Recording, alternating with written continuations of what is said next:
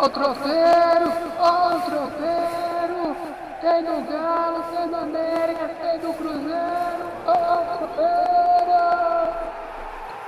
Tropeirão Cast, futebol mineiro, prosa e claro, um bom prato de tropeiro, o melhor do futebol de Minas para você. Pênalti, pênalti, pênalti, pênalti, pênalti. Pênalti de quem, Anderson?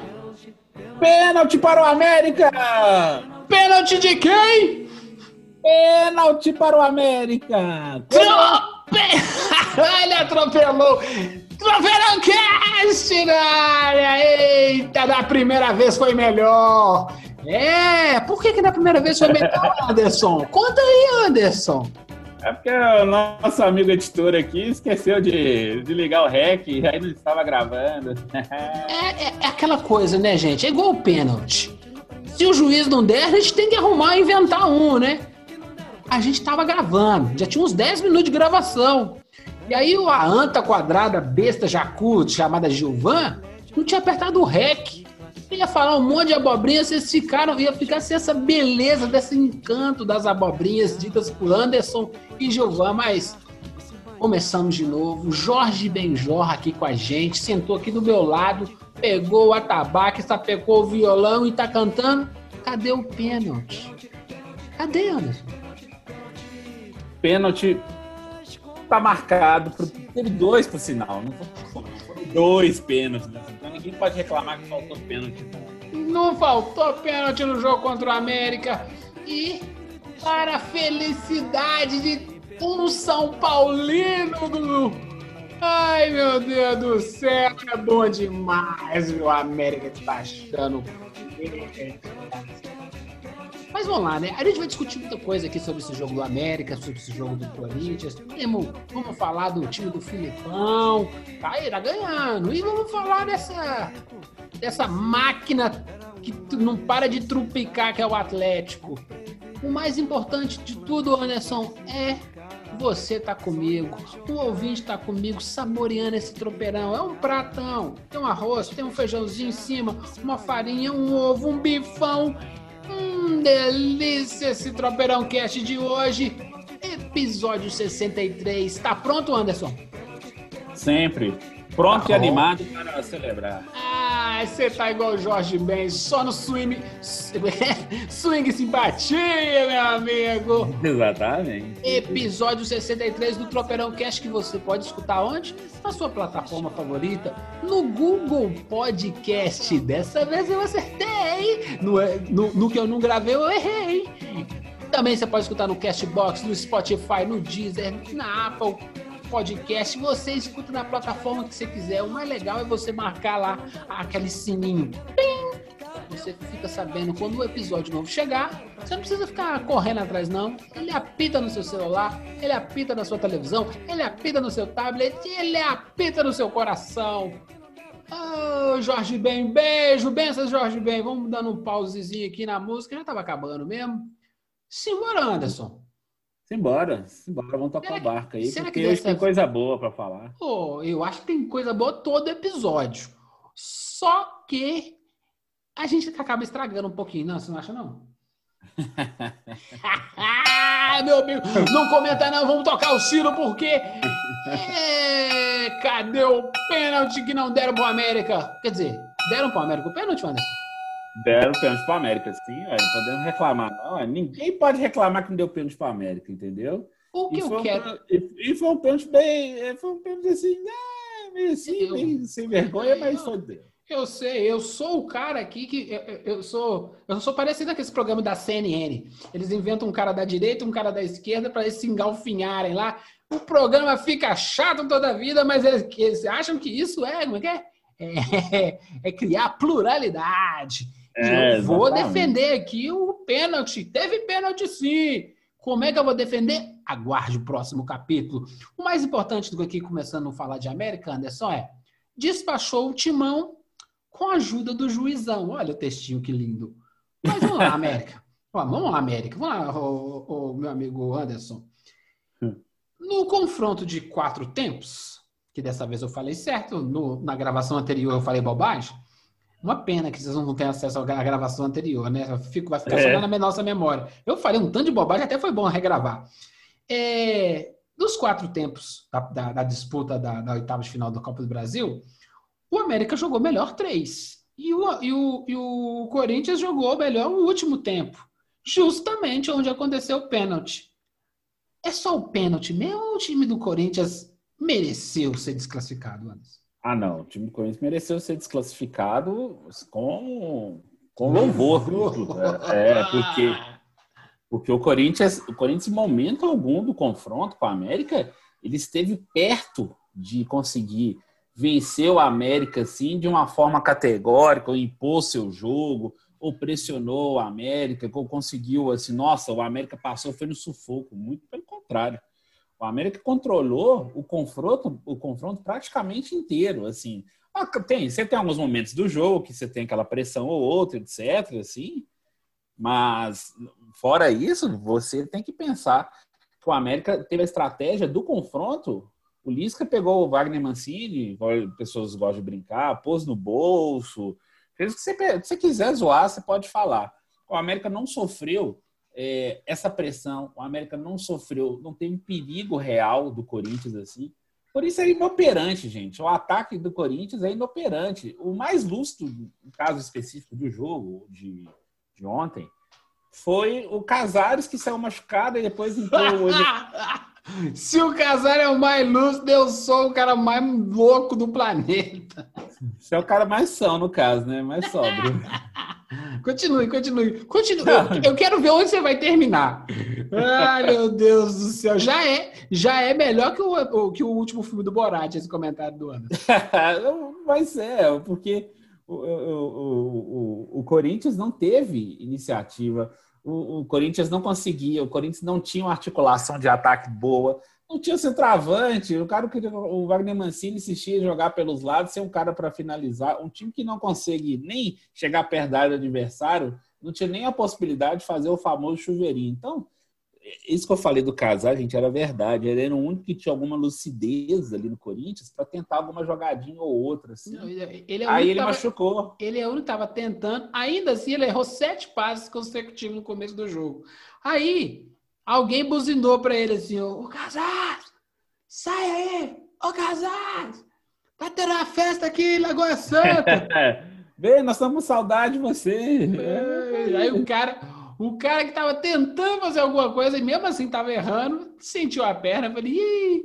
não, e é engraçado, né? Aí do segundo tempo a coisa ainda deu um gazinho, mas muito mais por demérito do time do América, que deixou o Corinthians andar demais, do que o, o próprio Corinthians ter criado alguma coisa. O- você viu- Exato. Você viu que o, como é que chama aquele cara lá, o que foi melhor da América lá? Luan? Entrou, não, não disse a que veio, sumiu. Falei assim, gente, como é que acaba um jogador desse, dessa quantidade? Não, o, o Luan, o Luan é um caso a ser estudado mesmo, assim, porque o Luan, de repente, assim, trouxe é o que a gente discutiu no dia que você estava tentando falar do Pato, eu até citei o Luan, assim. Até o, até o Ivo falou assim, nossa, que ideia do Gilvan com o Pato, que não sei o que e tal. Aí que ele até riu sobre. Não, beleza. Normalmente o que acontece é o Ivo não bate. O Ivo nunca bateu bem na cabeça. É um grande amigo, um grande parte da nossa audiência. E a nossa audiência a gente trata assim, com carinho. O Ivo é quase um imbecil. Não entende nada de futebol. É por isso que a nossa audiência cada vez aumenta mais, porque nós somos sinceros aqui. O que acontece? Lá na frente, todos os nossos episódios são assim. Aí o Ivo fala assim: Ó, bem que vocês falaram naquele tropeirão passado. Bem que vocês falaram naquele tropeirão passado. Eu avisei sobre pato no episódio 62. Quando tiver no episódio 75, 80, aí fala assim: nossa, se tivesse contratado o pato, eu tinha ganhado esse campeonato. Vai perder o campeonato de dois pontos, hein? Aí, voltando pro Coelhão, aí voltando ao nosso amigo Casais, o Corinthians eh, teve essa, essa fragilidade ofensiva. O América, o que, que o América fez? Opa, eu, eu vou controlar esse jogo, vou conseguir. O América, eu só achei que o Lisca deu mole ontem na escalação. Ele entrou com o Giovanni, entrou com o Vitão e deixou o Rodolfo ali no banco. Tudo bem que eu acho que foi uma questão física, assim, mas ainda assim é, foram dois jogadores assim que deixaram a América menos é, forte ofensivamente. Quando entraram os dois, a articulação de meio de campo melhorou. O Rodolfo é o cara que tá, sempre está lá, quase meteu o gol assim que ele entrou. Então você tem que é, é, avaliar. O Lisca tentou segurar a onda, assim, mas em momento algum, fora esse pequeno errinho assim, o América teve a real possibilidade de ser eliminado, porque você não tinha do outro lado um rival capaz de oferecer perigo para o América assim. Isso, o torcedor corintiano, assim, vai sofrer o resto do Campeonato Brasileiro, assim, e a eliminação da Copa do Brasil para eles foi ótima, porque você tem que pensar assim, não, posso concentrar e não cair. É isso que o corintiano tem que pensar. Agora a gente deve falar daqui a pouco do, dos, dos lances polêmicos do jogo, assim. Assim, é, objetivamente, o nosso querido nosso querido Wagner do Nascimento Magalhães, que é hábito carioca, ele já, ele já entrou para os anais corintianos, assim, como aquele árbitro que assalta o Corinthians, na concepção dos corintianos. Se é que existe árbitro que assalta o Corinthians, né? Porque É. ontem, ontem foi uma clara demonstração que 2020 é o ano que não quer acabar, né? Porque assim, o árbitro deu um pênalti maroto e, e prejudicou o Corinthians. Quando isso aconteceu, gente? Que não seja em É. 2020. Não, e, e, assim, e contra o América, assim, a gente sabe do- da tradição do América, sei o que e tal, mas o América era a parte mais vulnerável do confronto, assim, sujeita a ter uma, uma, uma possibilidade de ter um, um pênalti daquele, só que do outro lado, entendeu? O jogador do Corinthians realmente, estava de costas, a bola bateu na mão dele assim, aquele pênalti que você vê assim, nossa, que bizarro, entendeu? Não, só não. Aí o que acontece? Vamos, você já está defendendo que, que, foi, que não é pênalti. Eu vou defender que é pênalti. E aí, vamos, vamos, vou, vou começar minha argumentação advocatícia aqui. O cara, quando a gente vê 400 replay, a gente vê assim, pô, maroto isso, hein? Mas analisa como se fosse um lance só. Porque não É. houve intervenção do VAR. O cara do VAR falou assim: não vou interferir. Então ficou só com a visão do Só a marcação de campo. só marcação de campo. Se o cara tem só uma chance de ver, ele vê o quê? Um, um, um de- um defensor, não sei se ele é zagueiro, um defensor burro que tá olhando só pro, pro Ademir Fumacinha, não é ele? Era Ademir. E focado nele, não tá nem olhando pra bola. Aí beleza, ele tá de costa. O juiz tá vendo só isso. E a bola pega na mão dele. A asa do cara tá um pouco aberta. É, do Lucas Piton. Pra quê? Que o cara tá de costa pro lance, ele não tá nem olhando pra bola e tá de asa aberta. O Ah, juiz, é- o juiz só viu aí- isso. É, mas aí é movimentação. Às vezes é como dizer, aquela coisa de. de- A gente é especialista. A gente agora tem a nova regra do movi- eh, se o movimento não for eh, não for assim aquela coisa assim, ó, tem que estar rente ao Natural. é natural, beleza. Para muita gente, aquilo é um movimento natural. Na visão traseira lá, vendo só o Foreves do, do, do Piton lá, o juiz só viu aquela asa aberta. Para ele, aquela asa aberta era não natural. Isso é a minha única maneira de enxergar onde ele viu o pênalti naquilo, entendeu? Olha só, esse cara não tá nem olhando pra bola. E tá de asa aberta, a bola pega na mão dele, apito. Eu tô dizendo que foi pênalti? Não, tô tentando en- en- entender o que, que, que o juiz enxergou.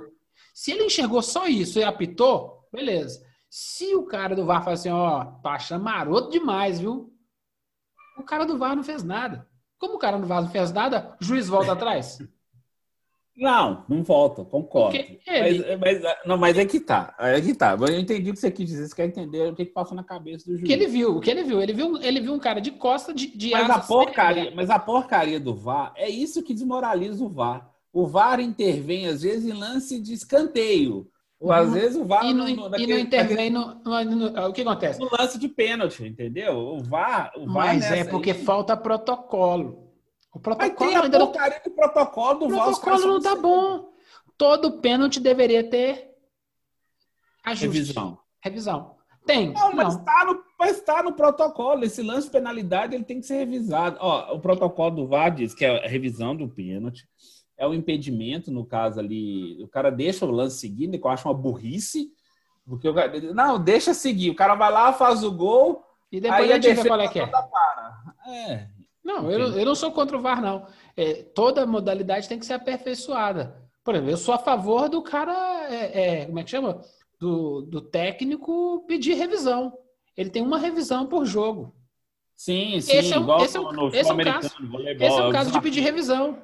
Entendeu? É o, é o tal do desafio. Isso aí, ué. Aí o que acontece? Ele não vai gastar, ele vai gastar revisão com pênalti? Não, é, é- ele é- todos são revisionados. Deveria. Então, então. Ou seja, não é o VAR, né? O que está faltando é assim. A, a- eu, eu não sou, eu, não, eu, eu sou sempre a favor do eletrônico.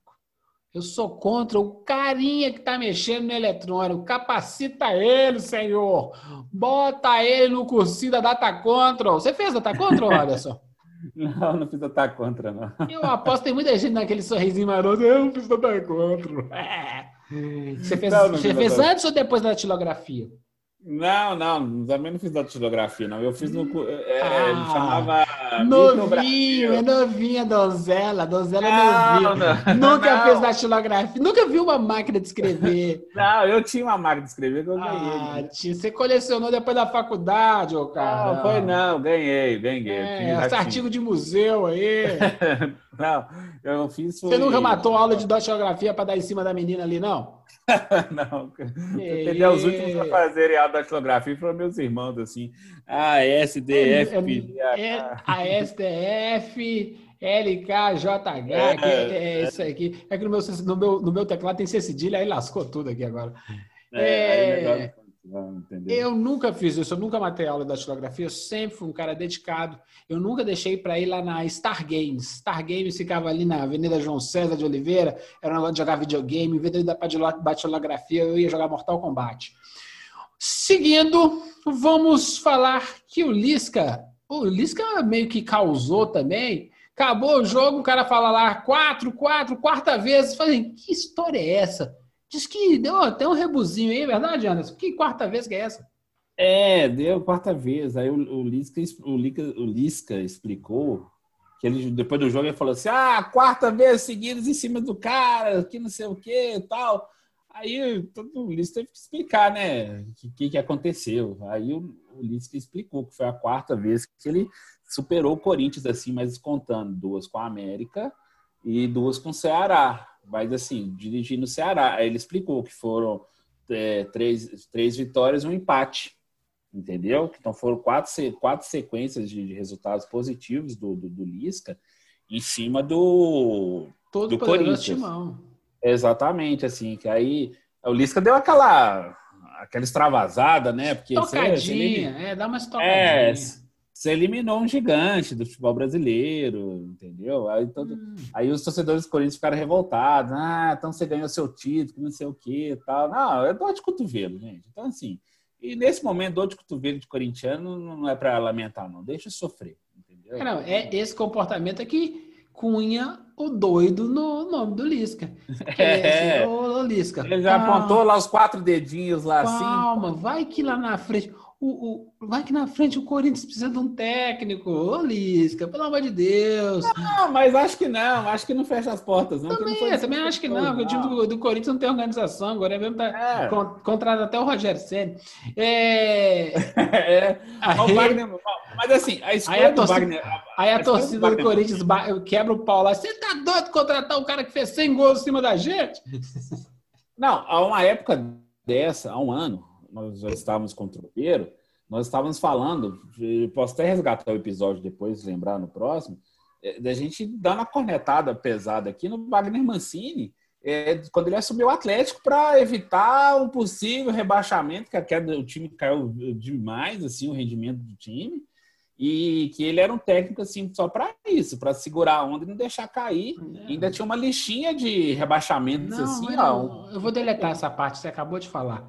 Porque vai que algum corintiano escuta. A gente quer que o Mancini continue lá, entendeu? Fica, Mancini, fica aí, meu filho. É, ano que eu- vem tem Corinthians e Cruzeiro na Série B, televisionado, sábado, 7 horas da noite. Não, Nada, esse é, um, esse é um jogo porcaria que vai ser sábado, 9 da noite ou 10 da noite, assim, para destruir o- a vida social das pessoas. É isso aí, Corinthians e Cruzeiro na Série B. Será que vai ter? Expectativa, expectativa. O Americão que agora é, um- é um time da quarta, da quarta de final da Copa do Brasil, e eu tô rezando para que no sorteio dê um, um Cuiabá e um, E um Cuiabá ou um Ceará, entendeu? Aí vai dar jogo. Aí o América aí vai dar jogo, aí tem chance de uma semifinal. É, semifinal. Eu quero, eu quero que a América. E depois na semifinal pega o São Paulo. Aí tá na final garantido. E aí é o seguinte: perdeu pro Havaí no Campeonato Brasileiro da Série B, mas o time tava mesclado, né? Não foi uma derrota. Aquela derrota calculada, né? Não, foi administrado. O América já tá, já estava super consolidado no, no, no G4 no final do, do primeiro turno. A, a briga era a seguinte: é, se vencer, se a Chapecoense tropeçasse, poderia assumir a liderança. Mas assim, não era, não era urgente assumir a liderança agora da Série B. Longe disso, muito longe disso, não era mesmo. Então a América fez o que tinha que fazer e não estava jogando mal, não. O, o gol que ele tomou foi um vacilo do Matheus Cavicchioli, assim, que saiu mal a bola, a bola caiu no pé do Getúlio lá, que ele mandou por cobertura, porque o Havaí também é uma, de uma tristeza só, assim, o Geninho tem um, tem um time... O Geninho tá lá, assim, que eu acho que é- os, os caras gostam dele, ele é bonachão, assim. Ah, ele, é, ele é boa praça. É, porque ele é boa praça, porque Super boa praça. atualmente ele não tem muita coisa para acrescentar para o Havaí, não. O Havaí acabou de fechar com o Edilson, gente, então você, aí você já nota o que, que vai acontecer com o Havaí. É, Havaí. Havaí eu só gosto daquele da- das ondas. Mas o Havaí é querido pela gente porque era o time do Guga, né? Ainda é o time do Guga. Ainda é. Mas, tipo, é, é, mas pelo amor de Deus, um pouquinho mais de carinho com o Havaí. Seguinte, o América joga 7 do 11 contra a Ponte. A Ponte tá lá na cola, é um, é um jogo até perigoso, porque a Ponte vencendo, ela dá uma encurtada boa a distância com, com, com o América. O América tá com 35 pontos, tá em terceiro colocado, e a Ponte Preta tem 30 pontos. Então, um joguinho azedo. E joga dia 15 do 11 contra o Cuiabá, é o, talvez seja o melhor jogo da eleição, né? é. 22 do 11 Operário e América, 24 do 11 América e Juventude. Aí, ó, nesse, nesse quarteto fantástico aí, são três jogos contra o povo lá de cima. Então, é, é, é uma, é uma jornada dura aí, essa- esses quatro jogos. E no dia 27 do 11, fechando o mês de novembro, tem o Oeste e América. Lembrando que o América joga no meio de semana, já acho que semana que vem já. Semana que vem é, já tem da Copa do Brasil. da, da quarta final, é isso mesmo. Aí pode, pode jogar com o Cuiabá duas vezes. Estamos torcendo. Podemos tocar o sino, meu amigo Anderson? Algum Não, apontamento? é, é só fazer, é, é só fazer um, só uma cutucada aqui, ó, aproveitar o bom momento com ele, mais uma cutucadinha dos corintianos, é que o Wagner Nascimento Magalhães foi o árbitro da final Cruzeiro e Corinthians em 2018, lá da Copa do Brasil, que ele anulou um gol do Pedrinho do- de fora da área, assim, que numa falta no Dedé, que os corintianos reclamam, que Até hoje. roubaram o Corinthians. estão- Então, o mesmo árbitro meio que sacaneou o Timão duas vezes, assim. Então, parabéns, Wagner, você é ídolo do, do futebol brasileiro. Deu uma porrada no microfone no meio da risada que eu tava dando aqui. Ah, deve ter vazado esse teco aí. Lá vazou, eu escutei. Aí, tem problema não. Seguinte, é, quem sabe faz ao vivo. É, ah, esse negócio de ficar esculachando o timão, porque assim, quando você tem um time grande, é natural que a gente dê uma zoada. A gente adora zoar o o São Paulo, adora zoar o Corinthians, o Flamengo, o Palmeiras. E é isso aí mesmo. Cresceu, apareceu muito na vitrine, tá, tá disposto a tomar essa zoação. E sem zoação, o futebol não tem a menor graça. Né? Não é. né? Não, de jeito nenhum. De jeito nenhum. Aí, Simbora tá. tocar o sino? Embora, vamos tocar o sino aí. Toca o sino, toca o sino para o Cruzeiro, Cruzeiro querido, que a cada jogo vai melhorando ou é a mesma coisa ou tá dando sorte, Anderson? um pouco dos dois. Venceu o Paraná, mas assim, foi um jogão?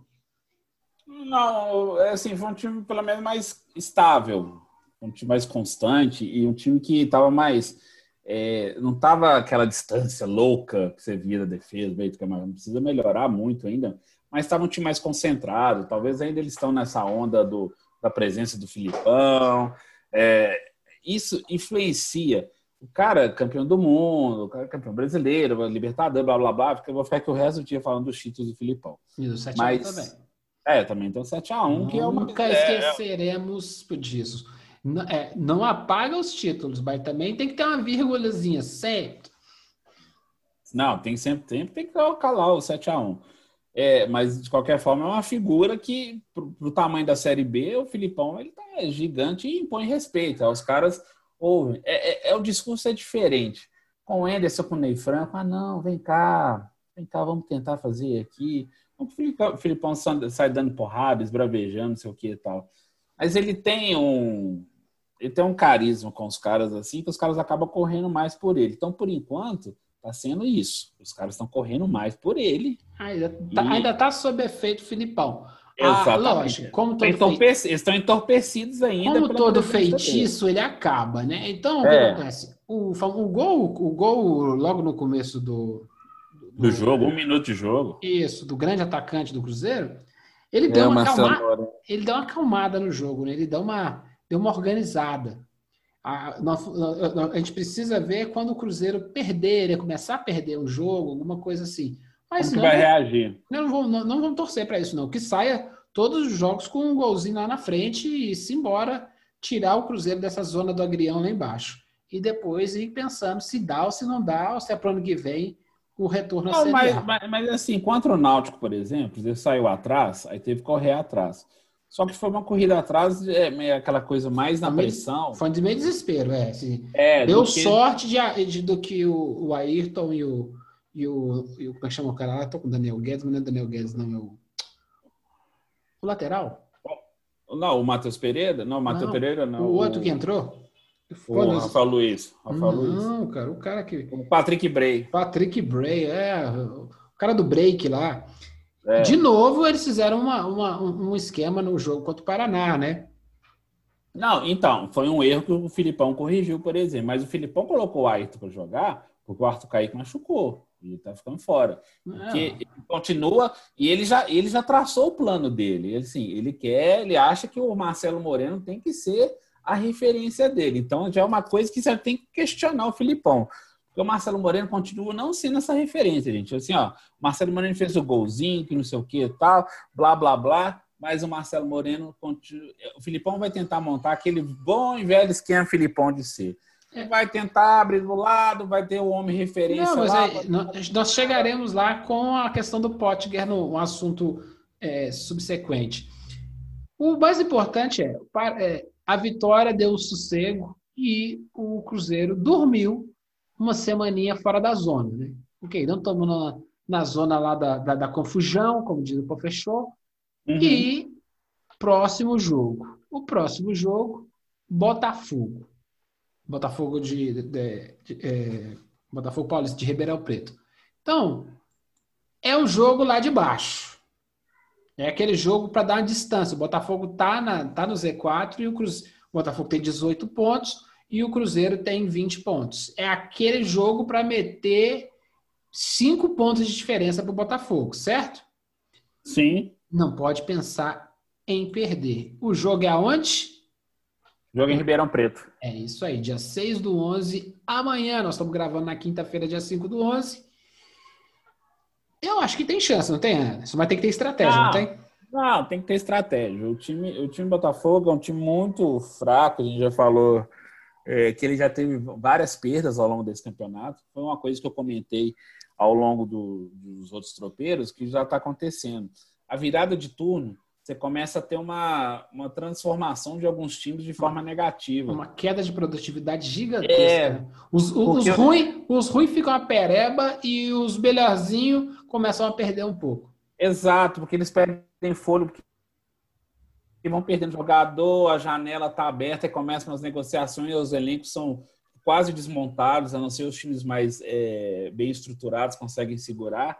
Então a Série B tem essa característica estranha, que aí, nesse caso, o Cruzeiro pode aproveitar esse, esse momento de ascensão e buscar é, buscar os resultados que ele precisa, entendeu? Emendar uma sequência aí para chegar lá, porque já está com 20, ele está a 10 pontos do, do, do G4, assim. Então, e você vê que o miolo ali, entre o quarto e o décimo colocado, é, a diferença de pontos é muito pequena, assim. Aquela, sempre foi. A Série B tem essa característica. Ninguém, exceto às vezes. Venceu dois assim, jogos, você sobe quase 10 posições. Exatamente. Então você tem essa possibilidade.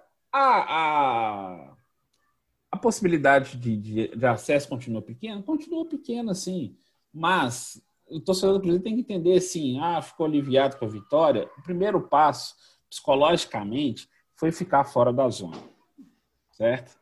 Aí já tá, conseguiu dormir fora, 16 assim, porque Náutico e Figueirense é, perderam na rodada, tropeçaram, aí colaborou para o Cruzeiro.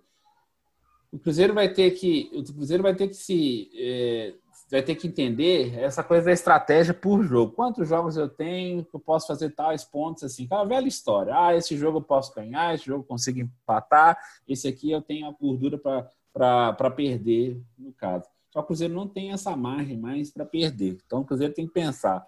Às vezes, se o jogo for muito difícil e as circunstâncias do jogo não permitir uma, uma vitória, ah, pelo menos eu quero segurar o ponto. Vai ter que ser pragmático, vai ter que ser vestido bem filipão mesmo assim. Eu quero o resultado. É, Cruzeiro, nesse momento, nem tem que preocupar assim, ah, tem que melhorar o time, sei o que tal. Tem que melhorar, mas a extra... a...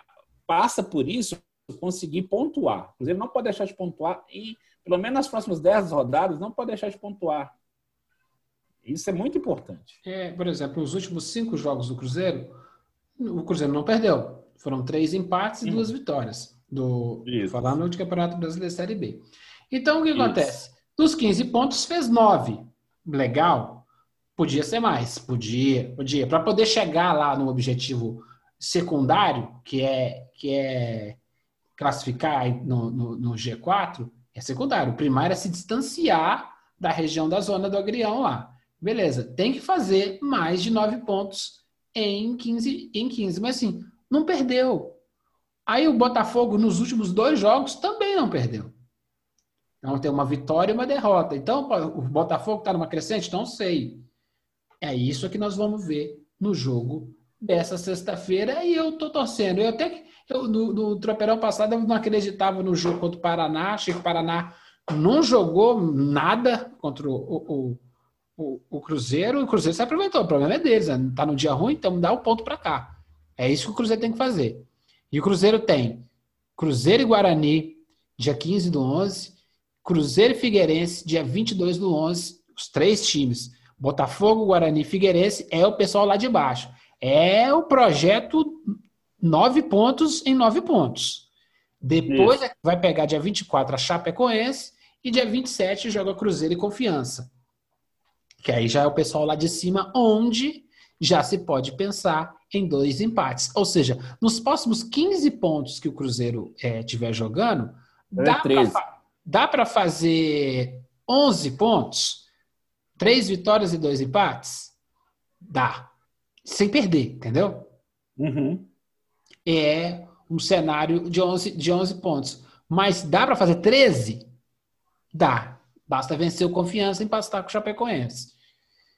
Isso. Ela tem esse projetinho é, por quadrante, né? Quadrante de cinco jogos. Beleza. Vamos pegar esse mês de novembro é, que esses são esses cinco jogos. O que, que dá para fazer? Acho que dá para o Cruzeiro e, e assim, não fica pensando em entrar no G4 antes de chegar no, antes de chegar na página de cima, não. Fica entre os dez primeiros, não. Se começar a pensar no G4 e ainda estando na página de baixo, vai perder. É, exatamente. Eu acho que é um pouquinho um pouquinho de canja de galinha não faz mal a ninguém, né? Não, não, eu acho que, e assim, o, o Cruzeiro é, vai, ter, vai ter que continuar nesse pensamento, assim, que é, é, um dia de cada vez, é um jogo por vez. Você não pode, você tá lá em 16, você já não pode pensar. É a mesma coisa, eu quero ficar rico. Beleza, mas você quer ficar rico como? Deitado na cama não dá, né? Deitado na cama você não vai conseguir. Você ficar sonhando com dinheiro, você não vai conseguir. Ah, então vou jogar no loteria. É uma possibilidade, mas ela não é, ela não te garante que faz isso. As chances matemáticas são bem pequenas, mas existem chances. Existem outros projetos que têm chances maior. Você escolhe. É tudo livre-arbítrio, né, meu amigo Anderson? Livre-arbítrio, falando em livre-arbítrio, me explica, né? O Cruzeiro escolhe contratar o Daniel Guedes. Você defendeu o cara aqui, não defendeu? Defendi. O cara chegou. O cara já foi. Foi para onde, gente? Foi a história é o seguinte: ele foi para o Goiás e a pedido do Anderson Moreira lá, que inclusive foi o cara que trouxe ele para o Cruzeiro, fez todo o, o, aparato por ele.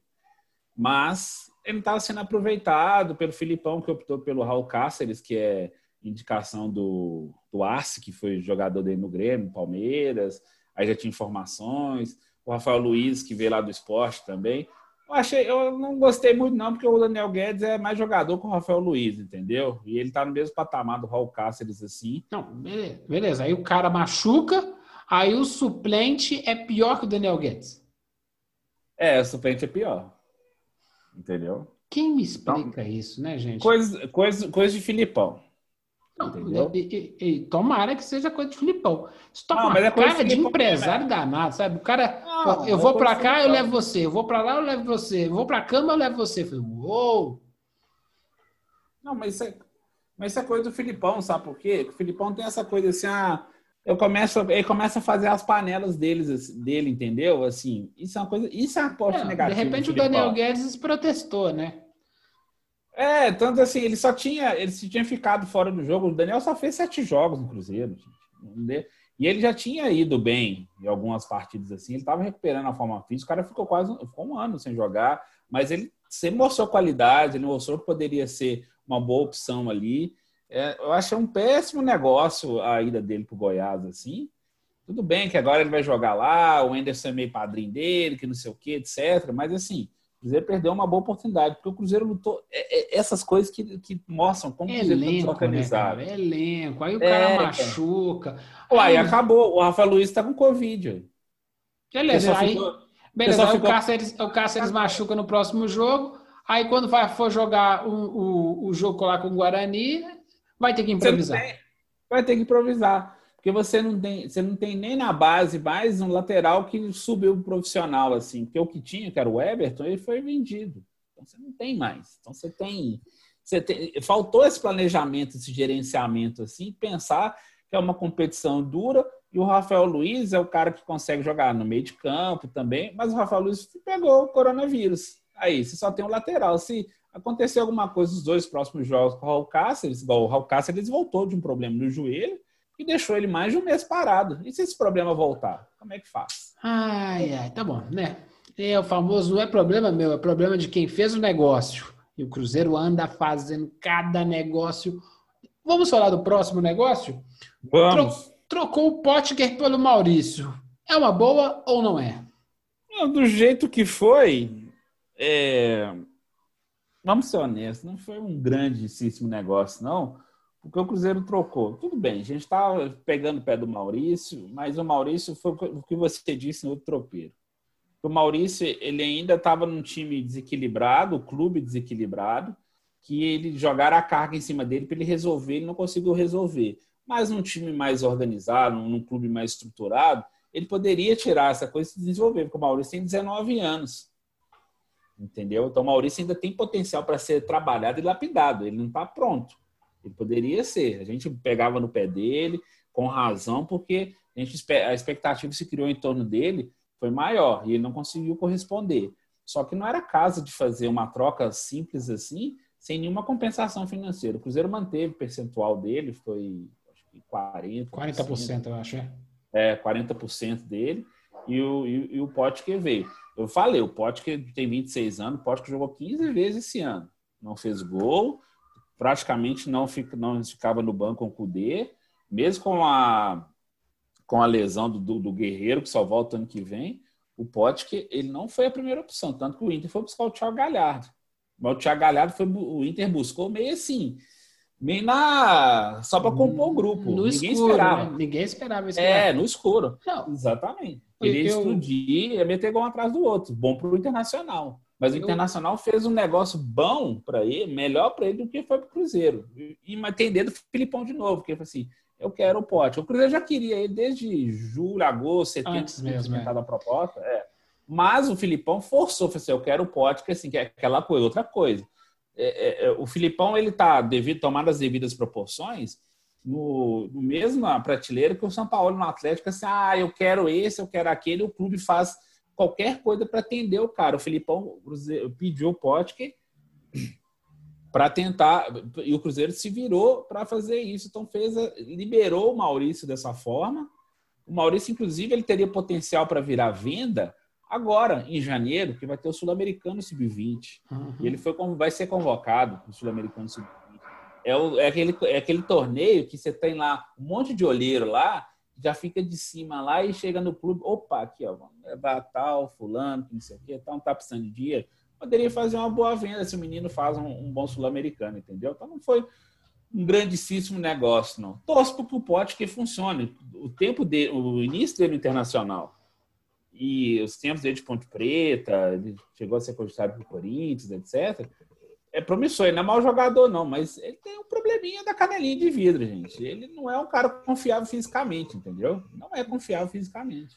É, eu, Sim. eu, eu acho o seguinte: o... fizeram uma troca do urgente pelo futuro, né? É. O Cruzeiro, infelizmente, não pode, não, não está se dando ao direito de pensar no futuro. Há uma análise sequíssima. Não, não mandem esse tropeirão para o Maurício, porque eu não quero que ele escute. Ele não é um, ele não é um jogador. Jogador bom, com 19, 20 anos, já dá aqueles traços de tá voando, entendeu? Tipo o Vinícius Júnior, o Rodrigo. Já tão Sim. longe já, entendeu? O Mbappé, a gente sabe, quando o cara tá voando. Ele só precisa lapidar, ó. Fala o atalho aqui, puxa, puxa essa diagonal, não afunila muito, não. Você só dá aquele arremate. O Maurício não é esse jogador. Mas não deixa de ser um prospecto de dinheiro. Sim. O, o Cruzeiro tá lá com seus 40% e é, botou ele numa vitrine melhor. O Henrique Fernandes, que é o comentarista da, da Globo, do, do, do Globo Esporte aqui em Minas, é um cara que eu. Eles falam umas bobagens, assim como nós falamos, eu e Anderson falamos toda hora, e fala coisa legal. No último podcast do GE lá, que fala do Cruzeiro, ele fez uma. O pessoal tá todo mundo querendo resolver o problema de agora com o Potker no Cruzeiro, e ele criticou muito bem essa coisa do investimento, né? O Maurício tendo suas, suas, suas, suas, falhas e suas falências do ponto de vista técnico, ele é um jogador de sub-20, né? Um jogador de sub-20 é sempre um prospecto para venda. Sim, como foi o Caio Rosa, que foi vendido lá pro Isso Mirado. É, aí o que acontece? O Cruzeiro está pensando no agora. Agora, esquece, esquece essa parte. Beleza, escuta lá o comentário do Henrique lá no GE Esporte, bem legal. Eu gosto de escutar, a gente tem que escutar de tudo. E, e- e ele é bem menor que o nosso, eles fazem setorial, eles fazem só um pro Cruzeiro, um só pro Atlético. Então você escuta o que Aí você tem gosta o, o clássico, que é um pouco maior. E é um pouco maior quando é um jogo, tipo, uma, uma, uma rivalidade entre os dois, essa coisa toda. É bacana, é bom a gente escutar mais gente. E não, não, não impede, você tá dirigindo, bota lá o negócio da Play, em vez de ficar escutando notícia repetitiva da CBN. É, ó, as pessoas da CBN vão ficar arara comigo.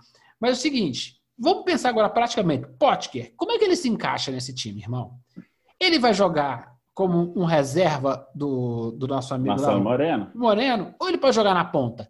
Eu me lembro dele jogando numa das pontas e ele dava, ele fazia uma fumaça legal. Olha, o, o Potker, ele tem essa possibilidade de jogar pelos lados do campo e sendo... Ele, ele, ele tem uma característica de jogar mais ou menos onde o Arthur Kaique joga hoje, assim, entendeu? Mais pelos lados de campo, mais adentrando assim a área e tendo a possibilidade... E de vez em quando ele disputa lá também, mas ele também consegue jogar onde o Marcelo Moreno joga, mas ele, ele trabalha melhor a bola. Ele consegue fazer uma tabela melhor, ele consegue Ele ser não o é um centroavante, né? É, mas se Pode- precisar, ele consegue ser... Ele consegue, não, mas ele nunca conseguiu render como centroavante. Não, ele, ele sempre consegue foi melhor pelos lados. É, ele pelos consegue- lados de campo, assim. Ele me lembra, assim, numa proporção bem menor, o Tardelli. Ah, sim, sim. Ele não uma é um boa- atacante. É uma, é uma boa É o cara que sabe aqui, puxa pra cá. É, é, ele mais flutua, ele, ele circula bem ali naquela faixa de Isso. campo ali mais perto da, da grande área do adversário. Ele, ele consegue circular bem ali na- nas três faixas de campo ali, nas duas pontas e mais na, na, na parte centralizada ali. Então, você Vamos tem- ver, se, se ele não for um Depende. cara muito fixo, é possível ter um tipo de jogo com que é a cara do Filipão. Ayrton numa ponta, o Potker na Isso. outra ponta e o Marcelo Moreno. Marcelo Moreno. Não, você desenhou. é o jogo tá do Filipão é esse, é o dois É. pontão doido, é. É. o Denilson Show lá buscando umas pontas e É. deixa lá o centroavante, o, o Ah, não, era o Paulo, Nu- era o Paulo Nunes e Jardel no Grêmio, e depois o Paulo Nunes e o Azés no Palmeiras, entendeu? Só que hoje, dessa vez ele vai ele vai ter um, provavelmente ele vai ter os dois volantes, ele vai ter o Adriano e o Jadson, e vai ter o Regis ali, mas no meio de campo, aí você vai ter um dos. É, aí você vai ter os dois pontos, pode ser o Pótica e o Ayrton, eles podem inverter ali, o Marcelo Moreno, então você vai ter um 4-3-3 ali, ó, justamente. E ele provavelmente vai pedir para o Ayrton voltar um pouco para recompor ali, ó, dar aquele primeiro combate, entendeu? É, mas o deixar... Ayrton é novo, ele consegue. E o Potker, ele sempre teve vigor físico. Potker não tem 30 anos, acho que tem 26 ou 27 É, 26, anos. 26, 26. Então, assim, o cara tem vigor vezes, físico né? para fazer o, o, o, vai e volta. E aí, o, o, quem não consegue fazer o vai e volta, que é o Moreno, fica lá mais fixo. Conceitualmente, o Filipão tá traçando uma estratégia. É, ele tá dando uma organização. Olha só como é o Cruzeiro tá Se vai funcionar, é, é, muito melhor do que o que a gente estava vendo antigamente, que você não via conceito nenhum. Não, exatamente. Você foi no ponto, porque você tava com o Ederson Moreira e com o Ney Franco assim, principalmente com o Ederson Moreira, que teve quatro meses, mais de quatro meses para treinar o time, para organizar. Você não, o time não tinha organização tática nenhuma, não tinha padrão de jogo, não tinha um conceito de jogo, não tinha uma estratégia de jogo. Assim, prova que é, ele e ele ficava só na muleta. Ah, o que aconteceu? Assim, sem assado com o clube, que não sei o quê, blá, blá, blá. Mas, gente, mas você teve tempo para trabalhar, tudo isso. O Filipão também está começando a ter tempo, porque o Cruzeiro ele deu sorte. Ele chegou nas semanas que está tendo Copa do Brasil uma atrás da outra, Libertadores. Então o Cruzeiro ganhou semanas cheias de trabalho. Então ele está tendo tempo, conhecendo os caras. Para desenvolver as ideias. Eu quero Exato. que, por exemplo, eu quero que vocês subam para fazer o overlapping lá, o lateral com ponta, o, me, o meia tem que fazer essa cobertura. Essa é coisa que ele sabe fazer bem, fazer a, o balanço defensivo, né? Os times do Filipão, se tiver ele, um corri ele corrigiu, né? ele corrigiu uma besteira que foi trazer de volta o Patrick Bray, ao invés de ficar insistindo com o Giovanni, que foi outra bizarrice do é, tempo do Emerson Moreira. Por isso que eu questionei o negócio do Daniel Guedes. O Patrick Bray, eu falei, esse, cara, esse moleque tem alguma coisa aí, trem. Beleza, entrou, começou a entregar, beleza, em dois jogos praticamente é responsável por duas assistências. Sim. O Daniel Guedes, se tivesse outras oportunidades, poderia ser uma outra solução. Poderia, sim. O Daniel Guedes, inclusive, é uma coisa que faz falta no Cruzeiro. Ele é um bom batedor de faltas. Entendeu? É, é, você não tem um grande batedor, você tem o Arthur Kaique, ele, ele treina, isso aí, isso aí é uma característica dele, ele treina, você tem um batedor de falta que é o Arthur Kaique, beleza, maravilha. Mas você não tem, aí você poderia ter o Daniel Guedes. Então foi, essa parte foi um gerenciamento ruim de elenco do, do do Filipão, deixar o cara embora assim. O cara estava emprestado pelo Santos, não teve muita, é, não teve custo, era, era um salário razoável que o Cruzeiro está pagando, assim, entendeu? Então, e nesse momento o clube está o clube está conseguindo arrecadar recursos, igual daqui duas semanas vai ter a reunião para votação de mudança do estatuto. Então, assim, tem várias coisas acontecendo agora que está num momento um pouco mais positivo para o Cruzeiro. É, o dinheiro que não, não aparecia, apareceu. Agora está começando a ter credibilidade com alguns, com alguns, é, alguns parceiros, estão é, apostando de novo.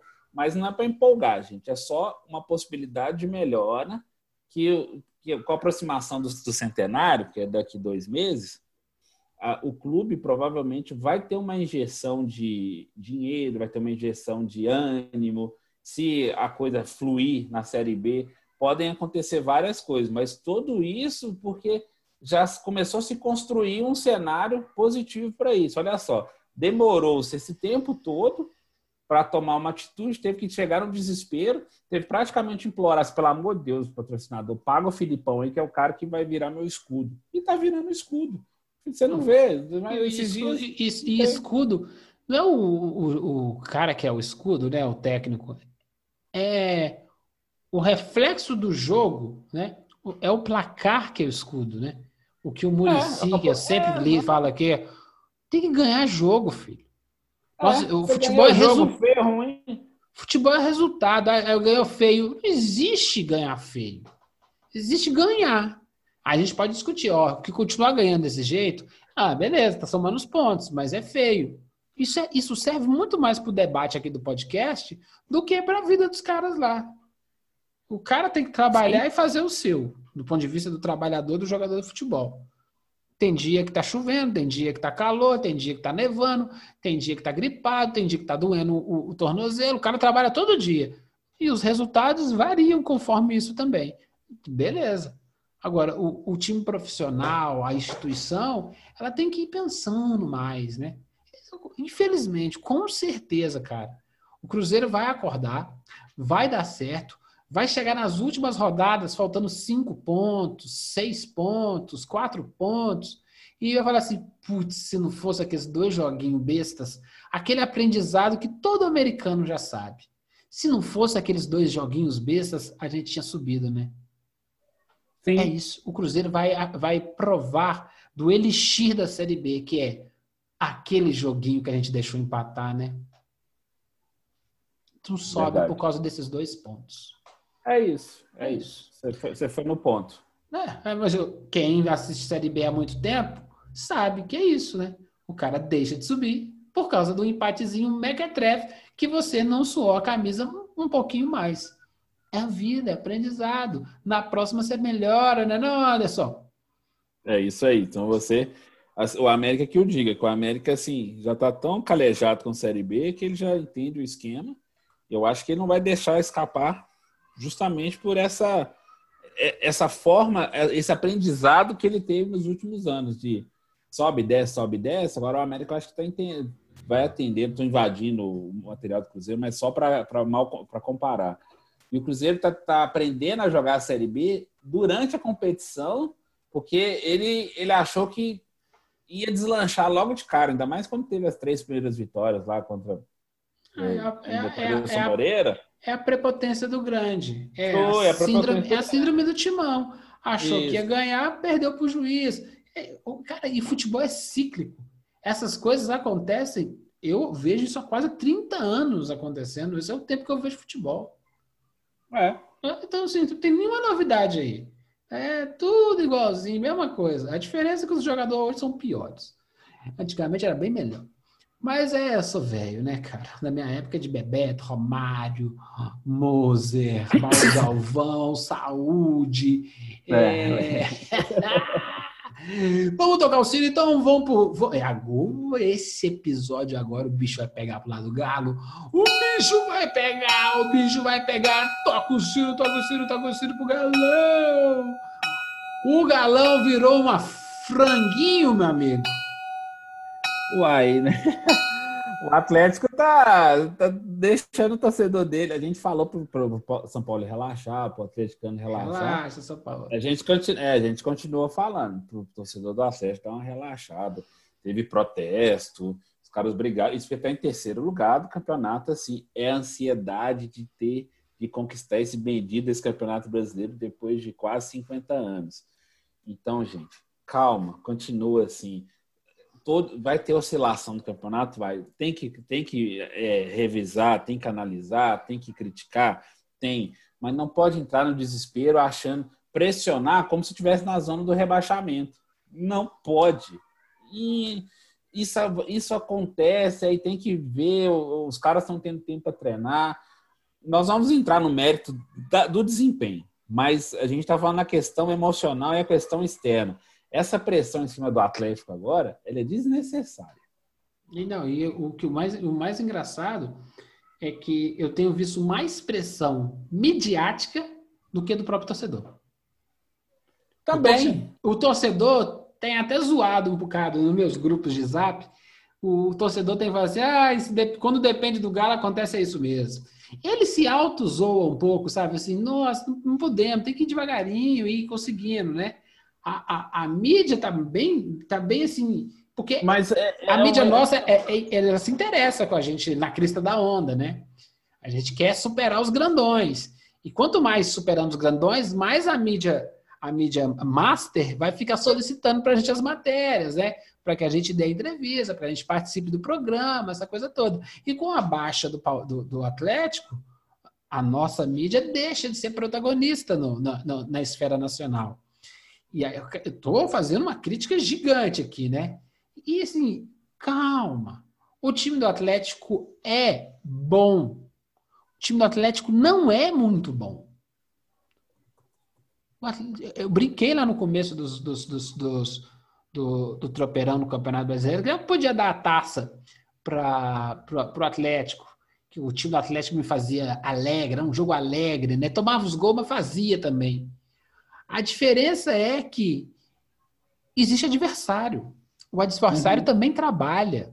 O adversário também rala Ele a faz, bunda traz estratégia também, também. Aí o que acontece? Você tem que tomou- combinar com outro time, né? Tomou um nó do Cebola no jogo contra o Palmeiras. Quem é o Cebola? Não sei. Mas tá lá, o Cebola treinou provisoriamente o Palmeiras e fez o Palmeiras fazer a estratégia assim, ó. Vamos jogar no erro deles. Deu três erros, três gols. Se tivesse mais uns cinco erros, era 8 a 0. Sim. A gente fala muito disso, sobre qual é a estratégia do seu jogo. É feio fazer isso? Não, não é feio. Não, é mas bonito caso- ver. esse- Não, pode falar, pode falar, irmão. Não, aqui, mas no caso específico contra o Palmeiras, a estratégia do jogo, entendi. O que o Palmeiras fez era o que o Atlético queria ter feito. O São Paulo até falou isso, assim. Eles, eles é, nos esperaram e conseguiram encaixar o contra-ataque bem, bem desenhado, assim. Mas aconteceu de novo aquilo que a gente vem falando. É uma que a gente questiona. Você também vai falar disso. É, o Atlético ataca, ataca, mas recompõe, continua recompondo mal. Erros individuais à parte, nosso lateral direito lá, Guga, etc. Até, mas o, o- o segundo ou terceiro gol do Atlético, estou enganado, é, o Hever estava correndo de costas e tentando acompanhar. O Hever nunca pode ser o cara que vai dar esse combate na velocidade, porque o Hever é lento. Ele é um zagueiro posicional. O Heber é, se posiciona muito bem. Mas você colocar ele com o Luiz Adriano, que é muito rápido, ou entrou no segundo tempo o William Bigode também, no um contra um, assim, para ele abrir, para ele acompanhar esses dois para o lado e ter que acompanhar para tentar desarmar, você esquece. Você esquece que não vai acontecer, Não, entendeu? mas é- Aí você joga, você joga a culpa em cima do Heber, que ele não tem culpa, que ele, ele teria que ser a última linha de, de barreira ali. E ele foi a primeira. Nos Não, dois, e- nos dois E- gols do E Palmeiras. aí, eu- muitas das coisas assim, é a visão rasa do nosso futebol. Vi muita gente na mídia. Uma coisa é o Zé Ruela do grupo do Zap falar, não tem problema não. Agora, o povo da mídia, questionando os erros do, do, do, do Guga, o erro do Marquinho do segundo, do segundo, do segundo gol, que ele rola a bola para trás, a bola da trás é, é, praticamente área. é uma interceptação, mas não, a bola praticamente foi rolada no pé do cara. Só que o, o, o, o Marquinhos fez o, o jogo que se faz o Atlético. Puxa a ponta e rola para trás. Puxa a ponta e rola para trás. Por quê? Porque o Natan vai vir de trás e vai pegar a bola. Ele cruzou sem olhar. Cometeu um erro técnico. Só que a bola é, é- ela é, ela é- ela é interceptada no comecinho da, da área palmeirense. Esse ataque vira um contra-ataque do comecinho da área palmeirense até chegar na outra área atleticana. E não existe uma falta técnica no processo inteiro. Uhum. Aí o que acontece? Ah, a gu- a culpa é do zagueiro. Tem alguma coisa mal montada aí. Tá, faltou, faltou o volante? Isso é treino. Quem joga nesse estilo de jogo tem que ter isso treinado. Quem joga com linhas. Vê o Bayern de Munique jogar, gente. Os caras lá também são grandão, igual o Hever. Mas tem alguma coisa no posicionamento ali no, na meiuca para se houver uma falha técnica lá da construção, como é que faz o nosso reposicionamento? É a falta técnica, aquele esbarrão, aquele, aquele chuta a canela e chuta a bola ao mesmo tempo. As linhas estão muito compactas. Isso é treino. Aí tem pouquinho de culpa ao nosso amigo Sampaoli. Aí o Sampaoli dá entrevista falando assim que o time fica muito desesperado para construir o ataque, que se desorganiza defensivamente. Ué, não tá treinando nesse meio de semana, não? Sim. Não é esse o estilo, não é esse a proposta de jogo. Você tem a proposta de jogo, ela é construída do ponto de vista defensivo e ofensivo. Em todos os esportes, primeiro se arruma o defensivo e depois se arruma o ofensivo. Só o futebol que é o contrário. Você tem que ter uma defesa já pronta para aquele esquema. Pode ver uma falhinha ou outra lá, beleza. Uma falhinha ou outra não faz, não, não dá três gols, cara. Que é o problema lá, por exemplo, do meu time de São Paulo, que toma oito, oito gols em dois, em, em dois jogos. Não tem problema, é assim mesmo. Tá tendo um problema na, na concepção defensiva. Eu faço uma proposta de jogo que é desse jeito, tá, tá, tá, tá, tá tudo lindo, tudo moderno. Só que a, a, ele não faz a mesma concepção moderna da defesa. Ah, eu não tenho um jogador que atende isso, então você tem que fazer ajustes no seu, na sua concepção. Você não pode ser desse jeito que você está achando que você pode jogar. Você, tem um cão de guarda para ficar ali na frente, construir essa primeira barreira na frente dos defensores, do, do Alonso e do Hever? Não tem cão de caça no time do, do, do, do, do Atlético. Porque ele joga com três meias modernos. Um meia moderno, ele tem que recuar. Agora quem?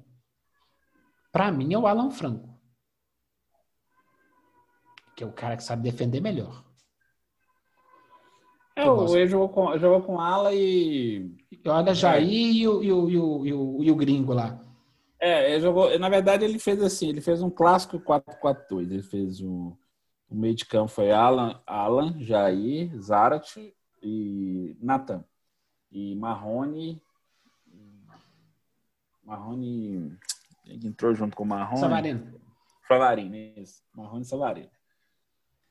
Marrone e Savarino no ataque, assim. Então foi um clássico. Assim. Eu até achei interessante a formação. Acho que foi não pode dar Não, onda, beleza, assim, só que deve ser eles não criativo. conseguiram criar. Aí o Marrone não consegue empurrar nenhuma bola, claro, não criou nada. Mas a gente encaixa no próximo tema nosso aqui. O que eu estou dizendo é: o, Uhum. o, o, o São Paulo dá aqueles chiliques, aquele showzinho pirotécnico que, que ele rende cartão amarelo e vai ficar fora do jogo- próximo jogo do Flamengo. E o erro tá nele ali, ué. Você tem que ver isso todo dia. O jogo não pode correr solto. Tipo assim, jogou 45 minutos errado, os primeiros 45 minutos. Vai jogar mais 45 minutos errado? Não, o Atlético voltou bem. Só que voltou bem ofensivamente. Defensivamente tem tomado, tem tomado gol. O fato de tomar o gol não é um problema da zaga. É um problema do conceito defensivo. Tipo assim, fazer falta técnica faz parte do jogo. Aquele cartão amarelinho no, meio de campo. Impedir o contra-ataque. Ah, beleza, mas se tomar dois amarelos é expulso. Você tem um revezamento de quem faz essa jogada. Se o volante, que é o. Que é o que é, vamos botar esse aqui, o volante cão de caça, o cara que faz essa, essa, essa, essa, essa cobertura da- da- dos dois defensores. Se esse cara for amarelado, a gente tem que revezar. Ou se substitui, ou se reveza. Que esse cara vai assim, ó, se der uma nhaca lá na frente, num, você faz um cruzamento, o goleiro me, me, me espalma a bola e cai no pé do, do, do time do time adversário, e já inicia o contra-ataque, não tem culpa nenhuma do, da- da- do setor ofensivo. O goleiro rebateu bem para fora. Quem é que é o primeiro Uhum. cara a dar a mordida? Se os volantes se apresentaram na área para receber essa bola, porque esse é o conceito moderno do volante chegar, pegar essa bola de fora da área e chutar, e a bola sai, passou dos volantes, passou da linha dos volantes. Quem é o cara que vai entrar na primeira dividida? Isso é treino, pô. Então eu acho que o, o, o São Paulo tem parte, boa parte nisso. Quando você implementa uma coisa nova, moderna dessa, num futebol tacanho como o brasileiro, há de se esperar o quê? Falhas no sistema. Sim. O que, que tem que fazer? Aperfeiçoar. E o que o atleticano tem que ter? Paciência. O time do Flamengo é moderninho desde o ano passado. No começo não estava dando muito certo, não. Não. Foi ajustando, foi ajustando, foi ajustando, foi ajustando. E aí? Só que o primeiro cara que dá o bote no time do Flamengo são o pessoal ofensivo. Dá uma re- revê o jogo contra o Palmeiras. Se tinha um cara igual o Keno dando aquela primeira mordidinha para que a bola chegasse um pouquinho podre pro volante roubar. Aí é que nós vamos entrar no mérito aqui. Sem o Keno, você não perde só a questão ofensiva daquele aquela criação na ponta. Você, você perde esse, esse estilo mordedor do Keno. E aí, sim, outra crítica ao São Paulo. Então, a gente só joga em função desse mesmo esquema das pontas, com o Keno, com o Savarino, que aí fica uma hora de um lado, uma hora do outro. Aí, se marcar bem esses dois, não tem uma variação ofensiva? É, é aí que o São Paulo vai ter que começar a repensar isso, de verdade, porque, inclusive, a insistência com alguns jogadores que não vai conseguir mudar a característica deles assim, pelo menos no, no curto prazo, assim. O caso do Marrone, para mim, é emblemático, porque ele jogou com o Savarino e tentou pôr o Marrone de centroavante lá, o Marrone mesmo já disse que está tentando se adaptar, etc e tal, mas continua faltando o cara que eu fica, eu, fica lá, é o que fica lá enchendo o saco, trombando, brigando, entendeu? Tem todo essa, esse contexto assim. O Marrone, na hora que você via ele, de vez em quando, até por cacuete de, de jogar, de característica, você via ele saindo da área assim, indo buscando a bola, mais pelos lados de campo assim, para tentar entrar ou, ou cortar para o meio. Alguma ele coisa queria assim. entrar no jogo, a bola não chegava. Agora, É, se um menino não consegue, se, é isso que tá. O time do Atlético não tem ninguém. Ô, Eder Aleixo, pelo amor de Deus, irmão. Não consegue convencer. Você, cara, essa é uma grande oportunidade para você. Que você tem corpo e você tem técnica. O Marrone tem técnica. sim, sim. O Marrone bem trabalhado, ele poderia ser esse cara. Ele já deveria estar passando por esse estágio de erros e ajustando e marcando seus golzinhos. Até ele encontrar o time dele. Não, eu prefiro. Eu me, essa coisa, eu me sinto mais confortável aqui. Jogo profissional de alto nível não pode e nunca deve ser confortável. Sim. O cara tem que se sentir pressionado o jogo inteiro. Ah, eu, eu rendo melhor por aqui. Não, filho. Porque se você rende melhor por aqui, você fica previsível.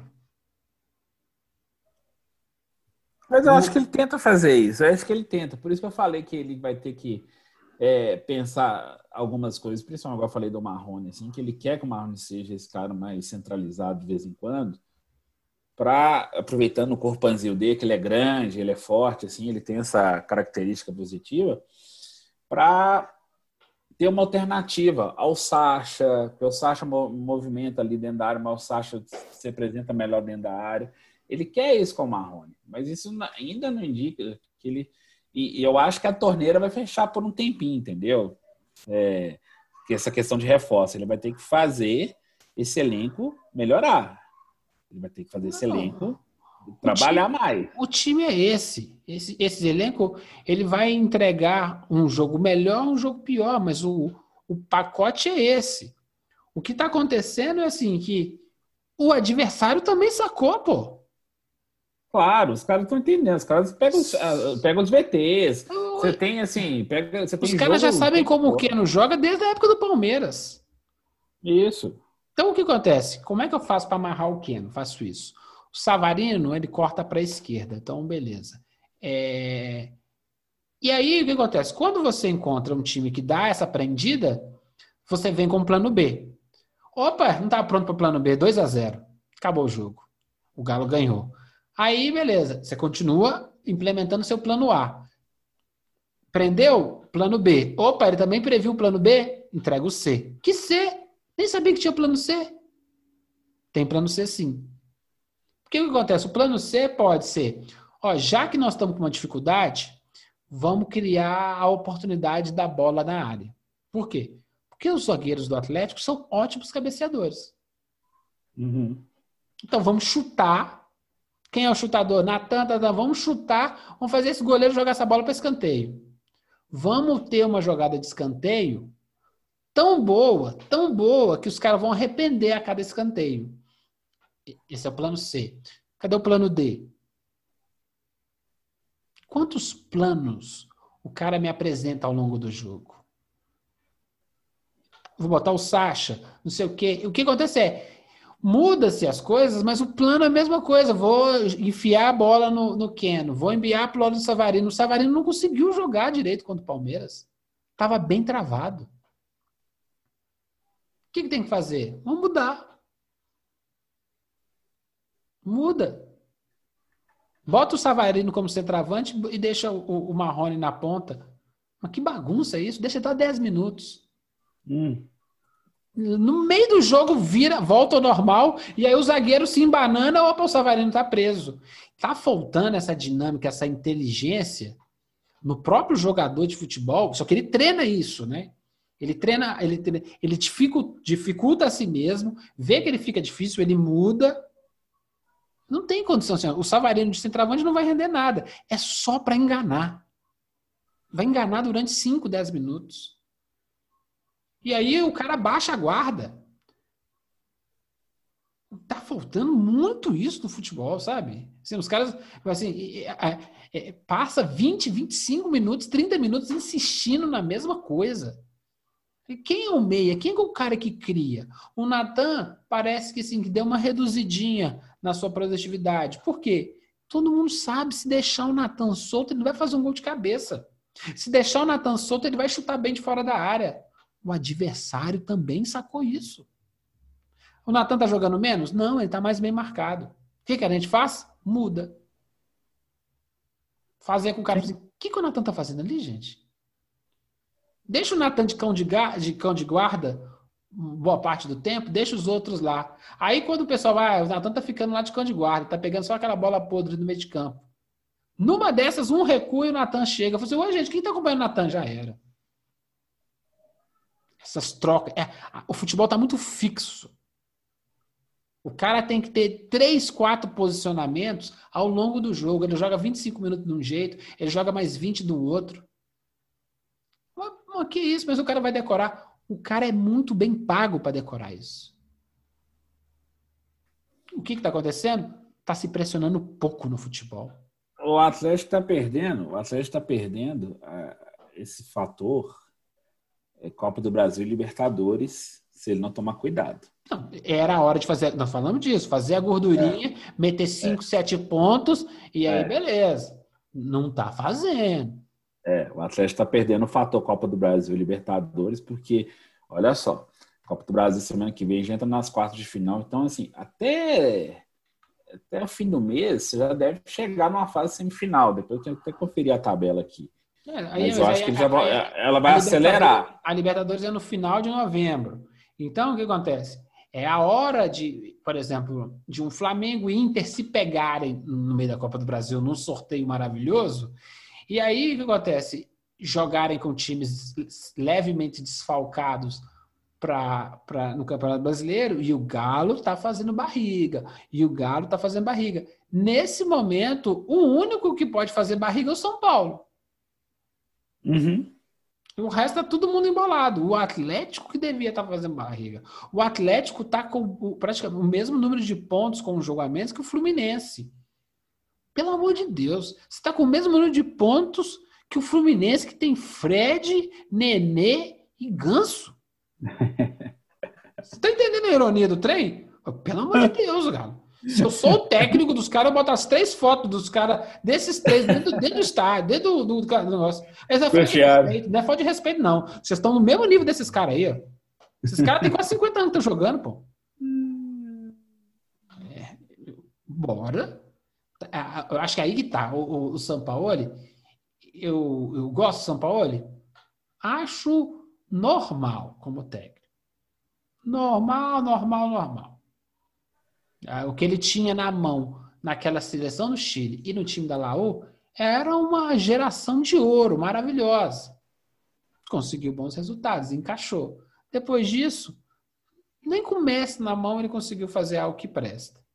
Então, o que acontece? Ele tem um estilo de jogo legal. Eu acho que ele tem que ir além.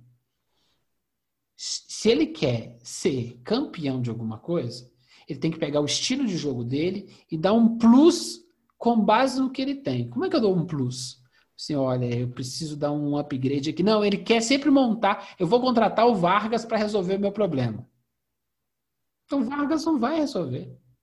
Ah, acho difícil, assim. Primeiro que, e outra, assim, eu acho que ele é um cara que já tá mais velho. Ele é ruim de bola. O Vargas sempre foi ruim de bola. Mas ele, empurrou, ele, ele empurrou ele um monte de bola pro gol. Ele empurrou um monte de bola pro gol.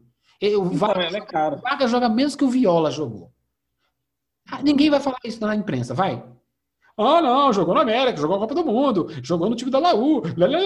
O Vargas joga menos que o Jardel jogou. Desculpa. Não, não estamos aqui para mentir para você. Aí vai contratar o Vargas, vai receber ele lá no aeroporto, vai encher ele de beijo. Ele vai fazer meia dúzia de gol. Ó, oh, não tem que fazer meia dúzia, tem que fazer 20 gols até o final do campeonato. Ele não vai entregar 20 gols até o fim do campeonato. E o Galo vai, não vai, vai deixar de ser campeão com de dois pontos. O que, que, é que o Galo precisa fazer? O Galo precisa ter uma nova estratégia. Tem que ser um time ultra moderno.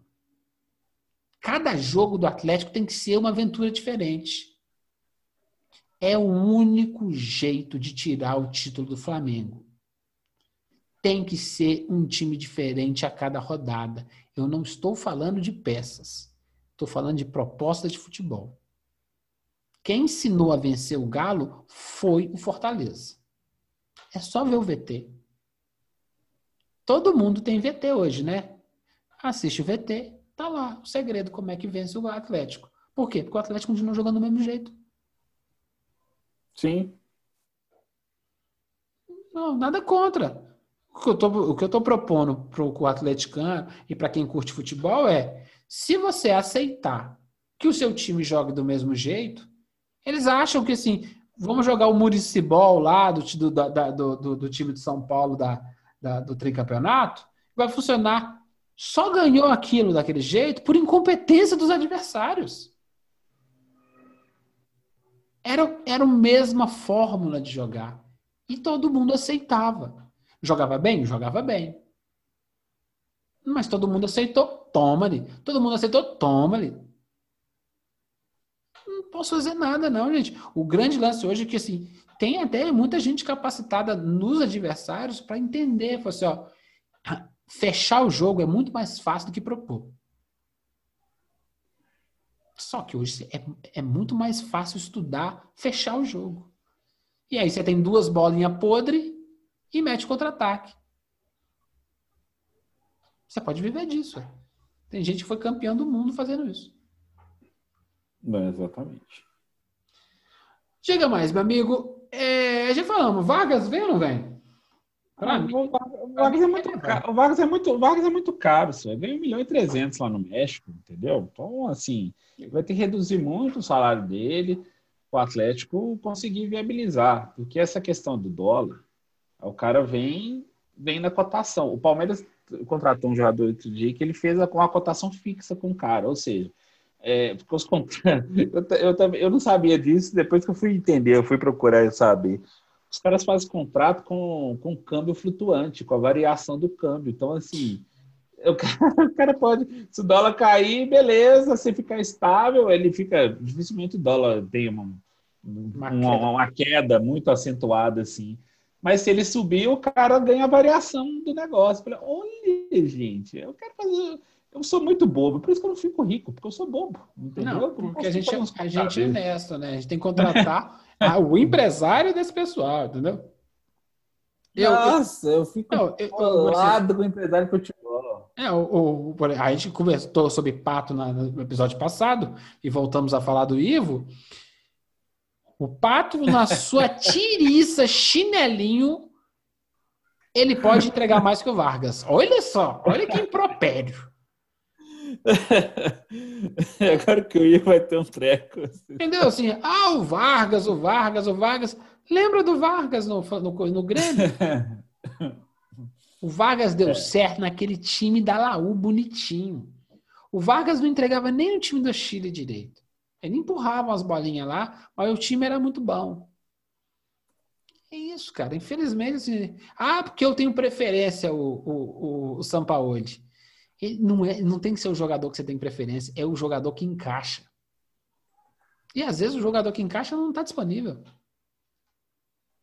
Faz o seguinte: sabe o que é bom para a gente fazer? Vão rezar para que o Pedro seja negociado. Porque o Pedro continua sendo jogador da Fiorentina, né? Sim, sim. Vai que a Fiorentina vende ele mais caro. Não, mas a Fiorentina tá bem, que tá super valorizando, assim. É isso aí, é porque assim, ah, tá, vai vender pro Galo? Não, vai vender para fora. E aí você, tipo assim, a sua torcida é, é, é a desgraça do outro time. Não é isso, né? Eu, acho que é, perdeu-se um turno onde já podia estar trabalhando com o Marrone. Podia ter Também trabalhado, acho. Podia ter tra- trabalhado nele. Ah, ele não vai entregar. Ué, cara. O Atlético da É, eu acho que faltou. Como é que é o É, faltou. Como é que é o nome do atacante que o Galo foi campeão da Libertadores? O, Jô. Repete de novo o nome dele. O Jô. Repete porque vira Beetlejuice. Jô. O Jô foi campeão da Libertadores com o Galo. É só armar o esquema, cara. Só armar o esquema bonitinho que encaixa. Isso. Com o Jô deu para ser campeão da Libertadores e o cara deitou em muito, muito jogo. O cara é bonzinho de bola? É. Razoávelzão, beleza. O grande lance é que assim, quer inventar um jogador e aí vamos construir treino do lado dele. E quando o cara começa. O Vargas vai chegar amanhã. A gente tem uma semana ainda, né? Acho que fecha dia 9 a janela. Isso, é. Ainda tem. O Vargas chega amanhã, vai levar mais uns 15 dias ou 20 dias para entrar no ritmo. E aí o campeonato já está com terceira, quarta rodada já. E aí, beleza, falta X pontos para entrar. Ou seja, tem que suar lá no finalzinho para ver se vai ser campeão. Tá tarde, pô. Tá tarde. Não, o famoso é, é- é o respiro dos desesperados. Então você não planejou para ser campeão. Você tá aí no, no bololô. No bololô, no bololô, fica aí. De repente dá até São Paulo campeão. Porque foi 2020, né, meu filho? 2020 é um ano do capeta. Então, o São Paulo pode sim ser campeão. Eita, Lele, o aninho não acaba. E vamos falar do grande jogo do final de semana. Atlético e Flamengo aqui no Mineirão, 3 a 0. Olha só. Pra quem? Não, não sei. Eu acho que o, o, o o- juiz vai marcar três pênaltis. O cara vai estar de costa e vai encostar na mão dele. ai, ai, ai. É o jogo pro São Paulo e dar o pulão do gato. Ah, mas o São Paulo não vai estar no, no, no, no- no banco. Ah, dá, seu, dá seu jeito. É, não, mas isso aí é de menos que pode ficar lá no estádio, assim, É, pode sentar na arquibancada, ele pode estar em campo, né? É, eles podem monitorar as comunicações, sei o que tal, mas sempre dá um jeitinho, né? Pode falar no ouvidinho do outro lá, assim, aqui, É. fala lá pro, Manda fala lá pro, pro meu um auxiliar lá. com áudio. É. Imagina um zap o áudio do- do- com as orientações do Paulo. Eh, pero que sí, pero que no, pero que sí, yo no, no gosto, esse galo me mata dentro do coração. Mas é um jogo para se testar mesmo o que, que o Galo tá querendo. Mas convenhamos, né? O time do Flamengo tomou quatro pipoco do time de São Paulo. O time do Flamengo também não é essa cocada. Não, tem uma vulnerabilidade. O, o Flamengo tem uma parte vulnerável. Ela tem a- ele tem a mesma vulnerabilidade que o Atlético tem. Esse setor defensivo. Ele tomou os quatro de São Paulo, ele tomou dois do Atlético Paranaense, apesar do ataque ter lá e, e salvado a pátria, ele ter garantido a classificação na Copa do Brasil. O Flamengo tem essa Tem, vulnerabilidade tem tomado muitos, defensiva tem ainda. tomado muitos gols. Tá desequilibrado. Tem uma, Tá- é, e, e- e, assim, tem uma coisa que está acontecendo, aí já assim, já é um assunto para assim, é, ele tem a ver, mas ele, ele é paralelo como é que o mundo do futebol. Lá o Hugo Neneca lá, é o goleiro, muito bom, não sei o que e tal. O menino já tá o, o, o menino tá com a cabeça meio zoada. Por quê? Por essa exposição absurda que colocaram em cima dele, já transformando ele num goleiro maior do que o Raul Plasma, que foi campeão da Não. Libertadores no do Flamengo. saiu, saiu Do que o matéria, Fiol, do que o saiu Fijol. matéria que o cara comprou um carro. É, virou de 400 caras. mil reais. É, hoje É. saiu que ele, ele desmanchou o noivado com a noiva de não sei quantos anos, que não sei o que e tal. Ou seja, assim, é, é, A indústria Tudo da fofoca, né? É, é a indústria você da tá- fofoca é o que acontece é os caras antes de se entregarem eh, resultados Isso, você já está exaltando uma coisa que nem aconteceu. Nem aconteceu. Aí, Aí não você tem- já destrói o futuro, já destrói a possibilidade da entrega, aí se não entrega lá, fracassou. Olha que fracassado. Eu não tô nem aí, porque esses caras têm muito dinheiro, eles, eles deveriam contratar empresas de gerenciamento de carreira. O cara ganhou a primeira grana, ele não tem que comprar um carro. Ele vai lá, compra aquela casinha para a mãe dele e começa a, a, a ver uma questão de gerenciamento de carreira. Que toma conta das minhas redes sociais, que faz isso, que faz isso, mas também que te aconselha, ó, calma, calma, não sei o quê. Aquela equipe com psicólogo, sabe? Aquela... Não se exponha demais, sei o que, tal, porque Justamente. vê, assim, as coisas acontecem de uma, da noite para o dia. E isso, isso pode afetar se ele jogar. Assim, não estou falando que vai afetar o desempenho dele totalmente, não. Mas é uma coisa assim, é, é, o Flamengo, é, o Flamengo, Corinthians, assim, principalmente em São Paulo, tem esse hábito ruim de do que o Gilvan falou. Você já cria a figura, você já projeta o sucesso da pessoa sem ela entregar nada. Ela não entregou nada ainda, ele não ganhou nada. Ele fez alguns bons jogos e já está entregando. Isso pode ser benéfico para o Atlético, porque tudo em torno do Flamengo ali é, é muito midiático. Ainda, ainda bem que o Flamengo arrumou uns caras mais cascado grossa, assim, tipo Diego. Você pode falar do, do, Diego Alves, o goleiro também, é um cara que jogou na Espanha, lá com, contra o Messi, Cristiano Ronaldo. Então, tem uns caras que não se afetam com isso, entendeu? Isso é importante. É assim, tá segurando. É a mesma coisa. O Atlético não pode se afetar com essa pressão externa que está vindo, desse, dessa ansiedade que nós estávamos falando. Tem, dá para ganhar do Flamengo, dá para enquadrar o Flamengo. O Flamengo tem suas armas, assim, tem o Pedro em grande fase, assim, que eu falei que eu brinquei que foi uma heresia chamar ele de careca no início da, da carreira. Quem assistia assim, ele fez um gol, ele fez um gol ontem contra o Atlético Paranaense, assim, que ele deu uma girada, só olhou pro ângulo, puf, deu um tapinha lá no ângulo assim, a maior tranquilidade. Ele é tecnicamente, olha só, ele é tecnicamente melhor que o Gabigol, gente. Não, ele é. Anota aí, ó. Anota aí. Eu já falei isso para muita gente, muita gente me criticou. Anota. O Pedro é o atacante da Copa do Mundo. Ponto. Ele É, você, é precisa ser testado ainda contra uns jogos E internacionais. se o Barcelona tivesse um pingo de juízo, já tinha comprado. Aí vai perder, vai perder o Messi. Faz o seguinte, que Manchester City compre o Pedro e compre o Messi. Só para vacalhar, acabar com, acabar com a brincadeira. Imagina você dando assistência para um cara que, que é bom e tecnicamente igual o Pedro, você tendo a bola roladinha pelo Messi. É questão de tempo. Por que, que isso não está acontecendo ainda? Porque o futebol é cheio de gente míope, né? Tá precisando do pessoal ir no oftalmologista. O que esse cara, esse moleque, sabe jogar? Mas esse cara sabe, já sabe, sabe jogar desde a época do Fluminense. Sim, sem dúvida. Só Ele tá teve crescendo. os- Só tá ele teve crescendo. Só tá Ele tem só crescendo. 23 anos. Ele só tem 23 anos. Não, deixa, não tem problema. Ótimo para quem torce pela seleção brasileira, como nós. Agora, o jogador não é do Flamengo, é da Fiorentina, né? Mas o problema é deles, meu amigo. Eu só quero saber é. Eu acho que o Atlético pode sair, dar uma revigorada contra o Flamengo, porque o time que perde para o São Paulo realmente pode perder para qualquer um. Então, Sim. eu acho que tem chance. Eu acho que vai dar um jogo legal. Mas pode ser um jogo também que dá uma turriscada na, na, na, na imagem do São Paulo. E aí não adianta ficar reclamando pedindo jogador. Porque, assim, o que o Flamengo vai querer é a revanche daquele jogo. Que tomou uma costa, tomou um baile no primeiro jogo da rodada.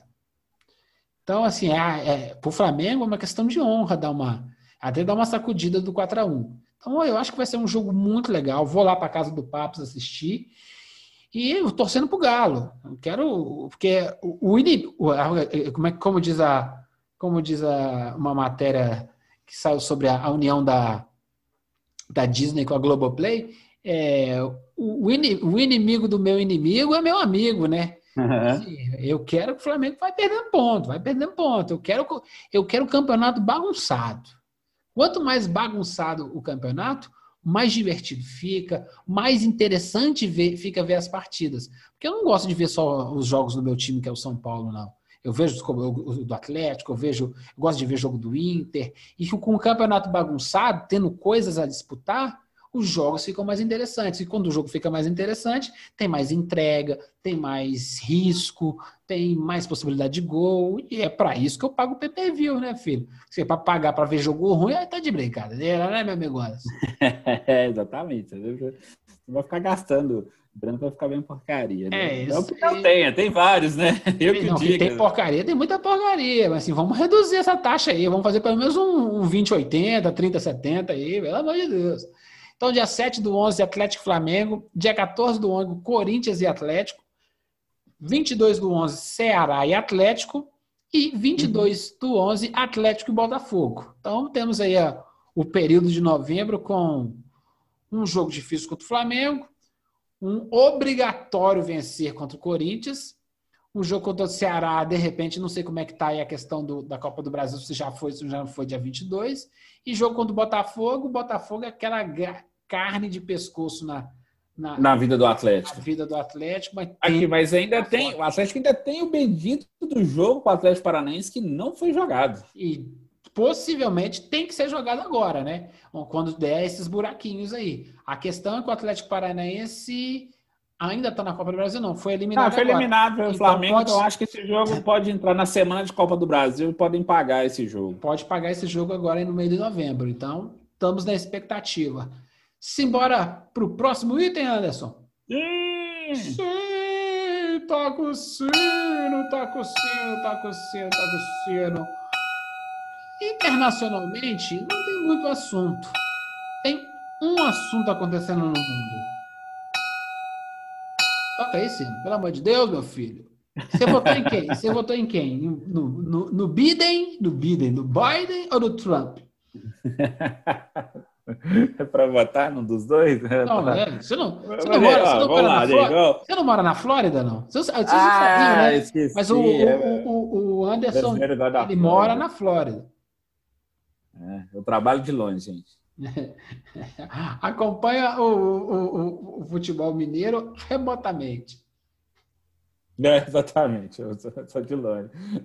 O Miami né, ainda tem, ainda tem no meu coração. Tudo começou com Miami Vice, entendeu? Seriado lá dos anos 80, assim, que eu ficava empolgadíssimo para conhecer aquelas perseguições de lancha, assim, nos canais de Miami, aqueles policiais com aqueles ternos, assim, os seus blazers, assim, com, os bra... com as mangas puxadas, assim, com o meu amigo Don Johnson lá, era... Então, assim, era o clássico, né? Depois teve o filme, né, com o Jamie Foxx lá, assim, e o... o... Esqueci até o Colin Farrell, mas, assim, a série é A insuperável. série é mas- infinitamente melhor. Eu, pre- eu preferia a Super Máquina. Eu também gostava mais do Super Mario, mas eu, eu gostava do Kit, entendeu? Mas enfim.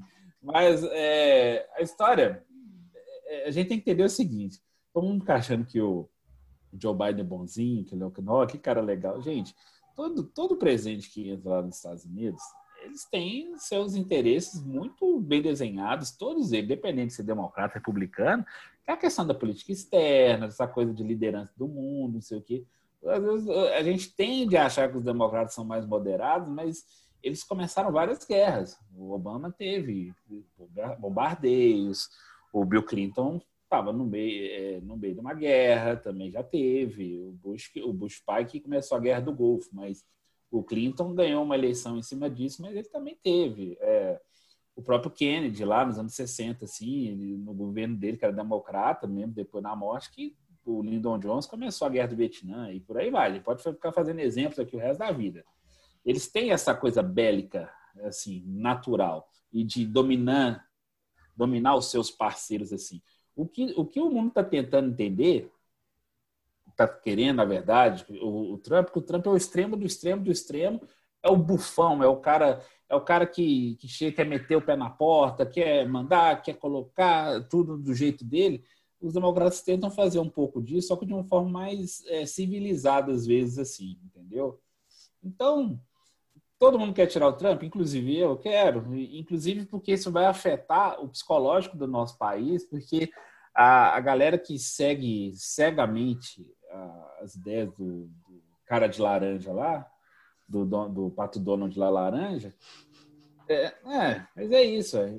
vão ficar abalados porque vão ver assim que há um sistema contra que está repudiando algumas coisas, assim, que elas não podem. Esse extremismo, seja de qual for, direita, esquerda, ele precisa acabar porque nós temos questões muito maiores, assim, que são comuns a todos, do que a gente precisa desenhar. Eu vi um negócio esses dias que eu fiquei assustado. A campanha de vacinação infantil, que é a do Zé Gotinha lá, ela teve 45% de adesão.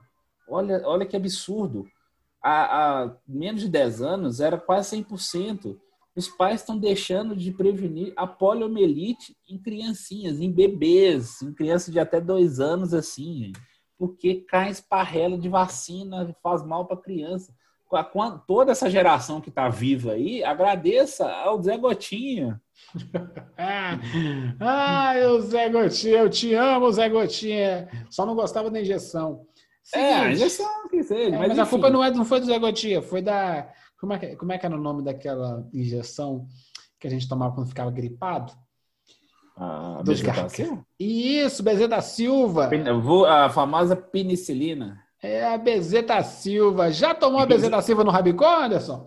Hoje quase me matou, porque eu tenho, eu tenho alergia a ela. Ah, é uma, é uma criança que, criada na Flórida mesmo. É não, eu, Flórida, tem que escutar é, uma coisa aí, eu fiquem sabendo, gente. Se for, não deixem me aplicar Bezetacil, senão aí ah, é, é, verdade. é bom saber isso. No dia que eu chegar assim, ó, tá, ele tá com como alcoólico. Dá o Bezetacil que melhora. Eu vou falar com a sua esposa enfermeira, é que vai guardar esse meu histórico mesmo. Ah, imagina o popozão do Anderson tomando uma BC da Silva e ficando uma meia hora. Meia hora não, uns três dias, né? Você, você mancava uns três dias, né? Nossa, eu, eu, gostava de tomar no braço. Você ficava uma semana com o braço igual Robocop. É, hoje, hoje tá década de 80 demais, né? Seguinte. Tá demais. É, Bida ou Trumpa? Não faz a menor diferença. Sabe por quê, Anderson?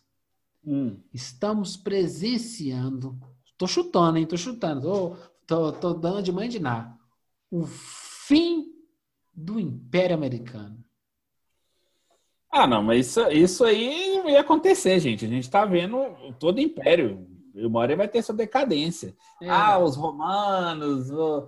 Aí você vê o Império Britânico. O Império Britânico tinha o slogan que era assim: é, no Império Britânico o sol nunca, é, nunca, se, é, nunca se apaga, não. É, é crepúsculo, ele nunca tem crepúsculo no, no, no, Império Britânico, ou seja, tinha tantas terras, tantos países que o sol nunca baixava, entendeu? Nunca é, tinha. Tinha sempre sol é, sobre o Império. É sempre sol no Império Britânico. É, na assim, Austrália, não sei É, que, Austrália, Nova Zelândia, na Índia, na, nas Américas, por aí vai. Então, tinha essa, essa arrogância. O Império Britânico começou a ruir justamente no, no, na Primeira Guerra. Aí houve aí houve a ascensão de outro império que é o norte-americano no caso dos Estados Unidos assim que a coisa foi foi desenhando mas isso também vai passar. A gente aí daqui a pouco vai vir a China que já tem um plano a gente até comentou aqui um tempo 2030 para frente que eles já estão desenhando 2030 que é um projeto que eles já estão fazendo desde lá dos anos 90 que vai ser entregue no, em 2030 Vai ter, vai, vai, os asiáticos lá vão assumir. Aí, aí os malucos vão falar assim: ah, os chineses vão tomar nossa liberdade. Aí eu falei assim: ah, tá bom, gente. Aí eu, eu paro é, de conversa. Mas é justamente isso que a gente está discutindo. O que, que isso impacta no esporte, né? Que é o, o foco aqui do tropeirão. Que assim, está acontecendo uma revolução, e aí, engraçado, aí fala revolução vermelha, os caras rasgam o cu com a unha, né? Ah, não, tá, não com tá, certeza. É. Tá acontecendo uma revolução no mundo e todas as grandes revoluções, todas viradas de página, fim de capítulo, né? Elas têm alguns asteriscos, né? Olha o asterisco gigante que é o ano de 2020, né? Ah, Nossa. teve a guerra, foi o começo do Império Americano lá no pós-20 no, no, no, no pós-29, a, a Primeira Guerra deu lá um, um, um, respiro americano que vai que foi dar o, o baby boom lá na, no, no pós-segunda guerra, aquela coisa da década de 50, final da década de 40. E aí, aqui nós estamos vivendo uma, uma, uma, uma, revolução que não é nem de império do ponto de vista que é a China que vai tomar conta, né? É Sim. uma outra lógica no mundo. Que é a lógica que não tem limite nacional, é aquela coisa que você, compra você compra na China ou você compra na Tailândia na mesma velocidade que você compra na 25 de março e chega no mesmo prazo, as coisas não tem mais barreiras, né? O cara dá um espirro numa, num mercado lá na China, logo logo tem um cara doente do seu lado em São Paulo, que não tem mais essas as coisas mudaram. E aí, a lógica do império controlando a economia, ela tende a, a ir embora. Ah, não, que a China vai controlar. Eu nem sei se a China vai realmente controlar. Vai acontecer uma outra coisa. E aí a gente está falando sobre, sobre tecnologias. Essa semana, a, a, o Fantástico, umas duas semanas ou uma semana e meia, o Fantástico fez uma, uma, uma, uma matéria sobre o 5G e a real guerra tecnológica tra, travada entre Estados Unidos e China sobre a tecnologia, que vai Sim dá uma, uma dinâmica para a internet muito maior do que nós temos hoje. Então, aquela coisa, eu vou precisar, eu, eu vou poder fazer outras coisas, a gente vai ter um outro mundo. Daqui 10 anos, daqui 15 anos, nós teremos um outro planeta. Sim. Ele reflete muito esse momento agora do Biden versus Trump. É, como é que vai ser essa, essa, essa, essa transição? Com base no império que tende a perder o seu poderio. O, o, o, os Estados Unidos têm perdido seu poderio há muito tempo. Não é agora, não. Eles já é estão passando por isso há é muito porque, tempo. É, é, porque a força é tão grande assim que demora a. É porque todo mundo acha que vai desmoronar de uma é, vez. É, né? Acho que é um interruptor, liga e desliga, né? É, não, não é. Ela vem, ela vem se desconectando desde lá do World Trade Center, dos ataques, né? E aí você tem visto sim uma outra maneira, a própria comunidade americana está se repensando, essa, essa, essa força para se votar, né? E, e, e a, a, a Tá, tá, tá, tá, tendo essa briga do, do, do, a polarização do mundo, a galera de um lado contra o outro, né? Isso pode ser a, a última grande briga das polarizações. Quando a gente começar a compreender, assim, a gente vive num lugar só, cara. Certamente eu, eu estou brasileiro porque eu nasci aqui, mas eu trabalho para uma multinacional é, da, da Indo, Indonésia e trabalho remotamente. E falo em mandarim e inglês com as pessoas. Isso já acontece hoje. Não, diversas. Né? A, a terceirização, é, você vê, né? Tem, é, tem um episódio dos Simpsons, da décima quarta, quinta temporada, não estou não me lembro, que o Sr. Burns terceiriza a usina nuclear para a Índia, assim. Aí tem uma cena do Homer que vai gerenciar a, a usina. o Homer gerenciando a usina na Índia, né? Então, o auge. Aí tem lá o, o, cara que recebe lá o indiano, ele ainda brinca assim, não, arrumei vários empregos em corporações americanas e tem um monte de telefone da IBM, da Microsoft, não sei o que tal, que, que é o serviço de, de atendimento ao cliente, assim. Ou seja, é, o mundo já tem compartilhado esse tipo de situação já há algum tempo e as coisas estão caminhando para isso. Esse nacionalismo que a gente tende, tende a achar que protecionismo que vai defender a nossa indústria, que não sei o que tal, não. A minha terra, a minha região, o meu continente isso será um pouquinho vago daqui a anos, né? Vai, essa é, inclusive vai começar a iniciar a possibilidade de a gente começar a, a abrir as fronteiras, a gente todo mundo poder transitar de forma um pouco mais livre assim, sem a necessidade dessa burocracia, porque o cara vai do mesmo jeito que ele pode ir para os Estados Unidos, o cara vai querer vir para o Brasil, mas sem exatamente ele ficar é, ah, vou aqui para tentar ganhar vida. Ou é, não, e o negócio, o negócio assim, é porque tudo é mercado, né? É, nós é. levamos é. um bom tempo depois da Revolução Industrial até agora para entender que tudo é mercado. Então, assim, e, e, nessa competição, o, o que o país quer fazer é manter aquele cara consumindo dentro do seu próprio país. Ele tem Sim. que criar atratividade. Ah, eu vou liberar, eu vou liberar as fronteiras para que haja um bom comércio, para que as coisas andem. Ah, beleza. Pensa comigo, passaporte de papel. Os nossos netos vão rir tanto da gente. Passaporte de papel. Sim. Você tem um código. Você é um código. Você vai andar o planeta inteiro O código é o mesmo. É, não vai ser Black Mirror, não, gente. Black Mirror, até o autor do Black Mirror falou que ele vai parar a série porque a realidade já, já tá muito Black Mirror, entendeu? É, não, não, não, não, a gente, lógico, assim, a gente vai ter coisas muito legais. Então, essa, essa eleição americana, ela vai dar, mostrar assim, como é que vai ser guiado o nosso futuro? Que, por exemplo, pode ser num embate é, Atlético e Cruzeiro. Por que, não, que nós colocamos esse, esse negócio? Justamente para brincar com esse Atlético Cruzeiro, que pode ser o, o América contra os, os asiáticos. Eu não estou falando só de China, não. Você tem um monte de asiático ali, né, na beiradinha, nos tigres ali, que está assim, ó, tá torcendo para que isso seja bom, porque vão, ó, é o retorno da Ásia, né? Porque a Ásia já mandou no planeta. Lá Sim. atrás. Muita gente não sabe quem foi Gengis Khan, essas coisas todas. É, tá, tão, rodízio, tão rodízio de continentes agora. é isso. Europeus, americanos, agora volta para a Ásia. Nós estamos sempre os negão agora, nós da África, chegar é. junto, meu filho. Estamos chegando lá que nós temos que melhorar muita coisa na África primeiro. Mas tá, não é uma questão de, de como é que a gente pode fazer com que essa, essa, essas mudanças do planeta. A gente passou por uma pandemia que parou o planeta. É a hora da gente começar a pensar algumas coisas em comunidade. Não estou falando de Utopia. Utopia é uma série da Amazon Prime que vocês deviam assistir. É Sim. maluca, maluca, maluca. Gente com um bom coeficiente inteligente é legal, mas gente meio, meio com, com miolo, miolo mole pode pensar um monte de bobagem, mas é bom para instigar, para você ver que o mundo tem camadas, como diria o Shrek. Então, o que acontece? A gente vai passar por outras crises futuras, como a crise da água.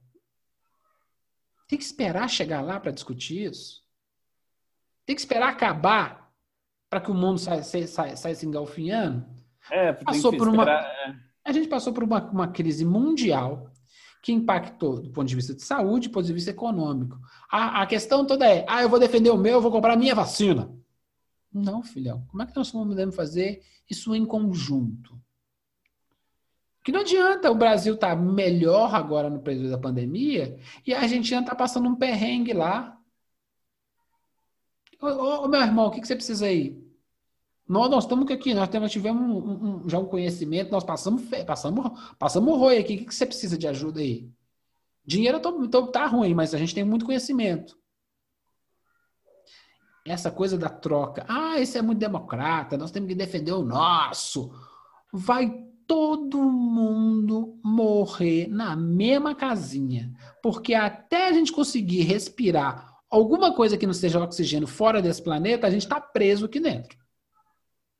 Ah, descobriram água no, no, na Lua. Vai lá beber então.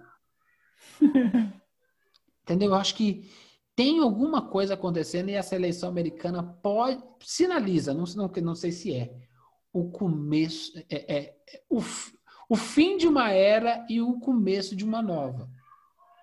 Vai ser bom ou melhor com o outro? Eu não sei se faz a diferença. Porque o, o, o, nosso amigo Biden, com essa cara de, de, de vovô bonzinho lá.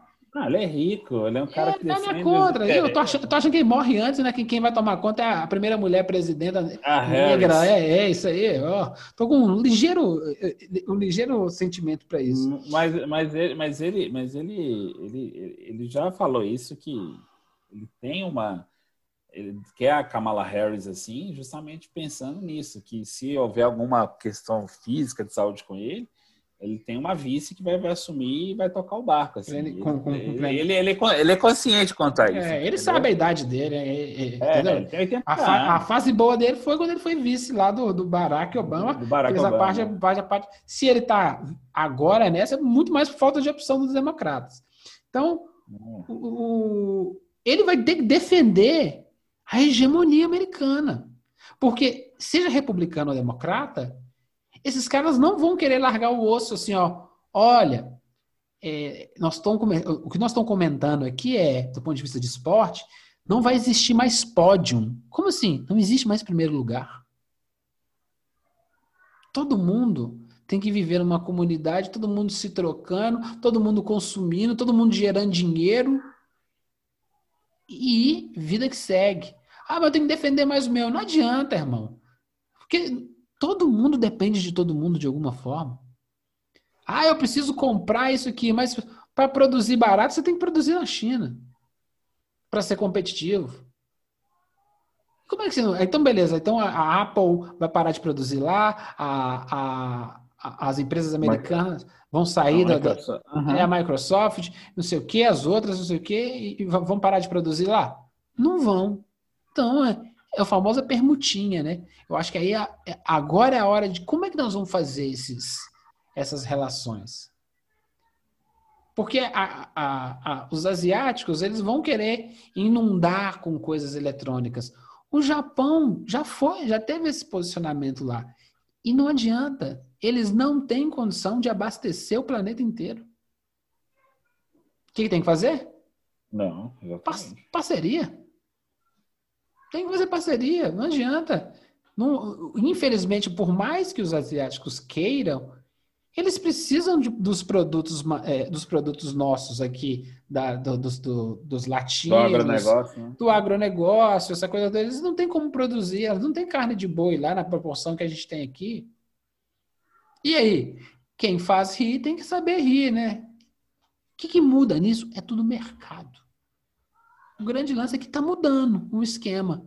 Antigamente, que é todo mundo indo para os Estados Unidos, Estados Unidos, Estados Unidos, ainda vamos continuar indo para os Estados Unidos, mas talvez com uma competiçãozinha mais legal, o que é bom para as outras economias. Quando há competição, você pode ter um preço mais reduzido, não? Quando você, quando você só pode comprar de um, o cara fazer o que quiser, não é? Exatamente. Aí você põe um preço não, é, não, não é a proposta do mercado livre, neoliberal? que o povo tanto ama defender na internet? É, você tem que ter, é, você tem que ter concorrência, sei o que é tal, mas isso é. Tanto que a, a, defesa, nesse caso aí, ela é, ela é meio vaga, porque quando você defende o neoliberalismo, quando só me favorece, porque na hora que na hora que, então tá, então vamos soltar o negócio neoliberal. Não, não, mas o governo tem que intervir no mercado. Não, o Estado... Neoliberalismo é suruba. É, exatamente. Suruba é legal, gente. De vez em quando um cara passa a mão na sua bunda, pô. Quando não passa mais coisa. Não tem... E aí fala assim, ah, então é ruim. Você já participou de suruba para saber? Então, o neoliberalismo é legal. O, o, essa coisa do mercado livre, é, o mercado livre tem um, um, site sobre isso, tá tudo lá disponível. Você acha de 5 e você acha de 50 o mesmo produto. Tu compra é. onde você quiser. O de 5 pode ser pirata, o de 50 pode ser o original. Como é que você sabe? É a mesma imagem que eles usam para promover o produto. Bem-vindo ao século 21, meus amigos.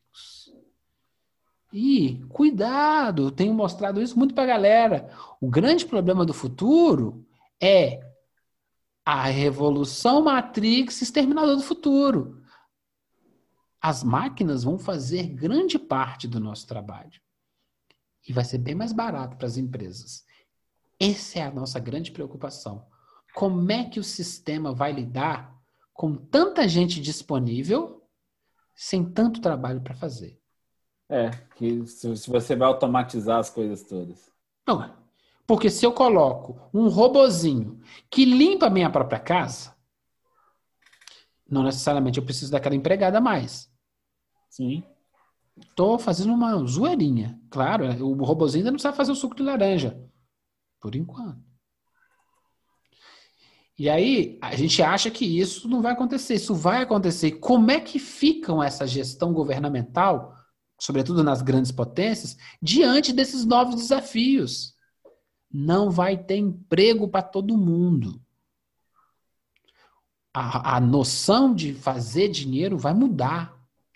Essa coisa do cara trabalhar de segunda a sexta, de 8 às 18, ela vai mudar. Se faz dinheiro o dia inteiro. Porque o cara, se eu trabalho num negócio em que o, o meu produto é melhor vendido na Indonésia, o meu horário de trabalho não é de 8 às 18, é, Anderson? De jeito nenhum. Seu horário de trabalho vai ser na demanda do, do seu, seu cliente, cliente, do seu consumidor. Ok. O mundo está mudando. Biden, Trump, China, Bolsonaro, os caras lá na Europa. Como é que esses caras vão se arranjar cenas dos próximos capítulos. Eu não perco essa série por nada, meu amigo Anderson. Mais alguma coisa? Quer, quer pontuar? Quer, quer chutar alguém? Quer marcar um pênalti? O que, que você quer fazer? Não, não, não, tá, tá tudo bem desenhadinho assim e, e vamos que vamos assim. Estou torcendo nesse mês de novembro assim, é, novembro azul por causa do câncer de próstata, mas eu estou pensando, na verdade, é no Coelhão que vai chegar à semifinal da Copa do Brasil. É, o, Vamos tor- é o Coelhão Verde. Nós vamos torcer para o sorteio de Ceará e São Paulo. Queremos o, o, o América na final da Copa do Brasil. Podia pegar o São Paulo na final da Copa do Brasil, né? Ia ter outro vexame, igual aquele lá de 2000. Verdade. beleza. Ia- Que beleza. Chama o Miller, chama o Miller! Ai, ai, ai, o jogo. Então, e, e olha que o São Paulo tá jogando bem, mas esse ano não vai ganhar nada. Como diz o, o, o meu amigo. Foi só o lateral entrar, Peraí. nosso time ganhando de três. Que que é isso, Anderson? Depois que o juiz apitou fim do primeiro tempo. Tira o lateral. Tiro lateral? Fez uma bicicleta e correu pra galera pra comemorar. Uai, então o cara fez golaço. Só que o golaço foi contra e a mesma galera tentou gritar. Tiro lateral. Tiro lateral. Eita, se você é atleticano, tu conhece essa música. Rolou um vídeo dando uma zoada num dos laterais do Atlético com essa música Tiro Lateral da banda Pura Harmonia. Você conhece esses caras aí? Não conhece ainda? Conheço, conheço, conheço ele, Fabinho Ferreira, o pessoal é daqui de BH. E, galera, tem samba bom em BH. Tá, tá meio parado, né, por causa da pandemia, mas tem samba bom em Belo Horizonte. Ah, tá parado nada, que deve ter de samba nesses, nesse terreiro pra fora aí, meu filho. Se o funk tá comendo, o samba não tá? Ah, não tá. Ah, isso eu tenho certeza, né? Mas não vamos, vamos incentivar a coisa errada, né? É isso aí. Não pode tocar o pandeiro, mas de máscara, pelo amor de Deus. Põe a máscara. Tira o lateral, mas põe a máscara, meu amigo Anderson. Bom episódio hoje, né, Anderson? Foi, foi bom episódio. Pô, então já teve até política e o futuro do planeta. É, esse tropeirão. é, Esse tropeirão tá parecendo, tá parecendo o Guga Chakra na Globo News. Nossa senhora, ele só, fa- ele só falta pentear o cabelo, mas. Fiquei sabendo que até chorou aí no negócio do, do, Biden, do Biden contra o Trump.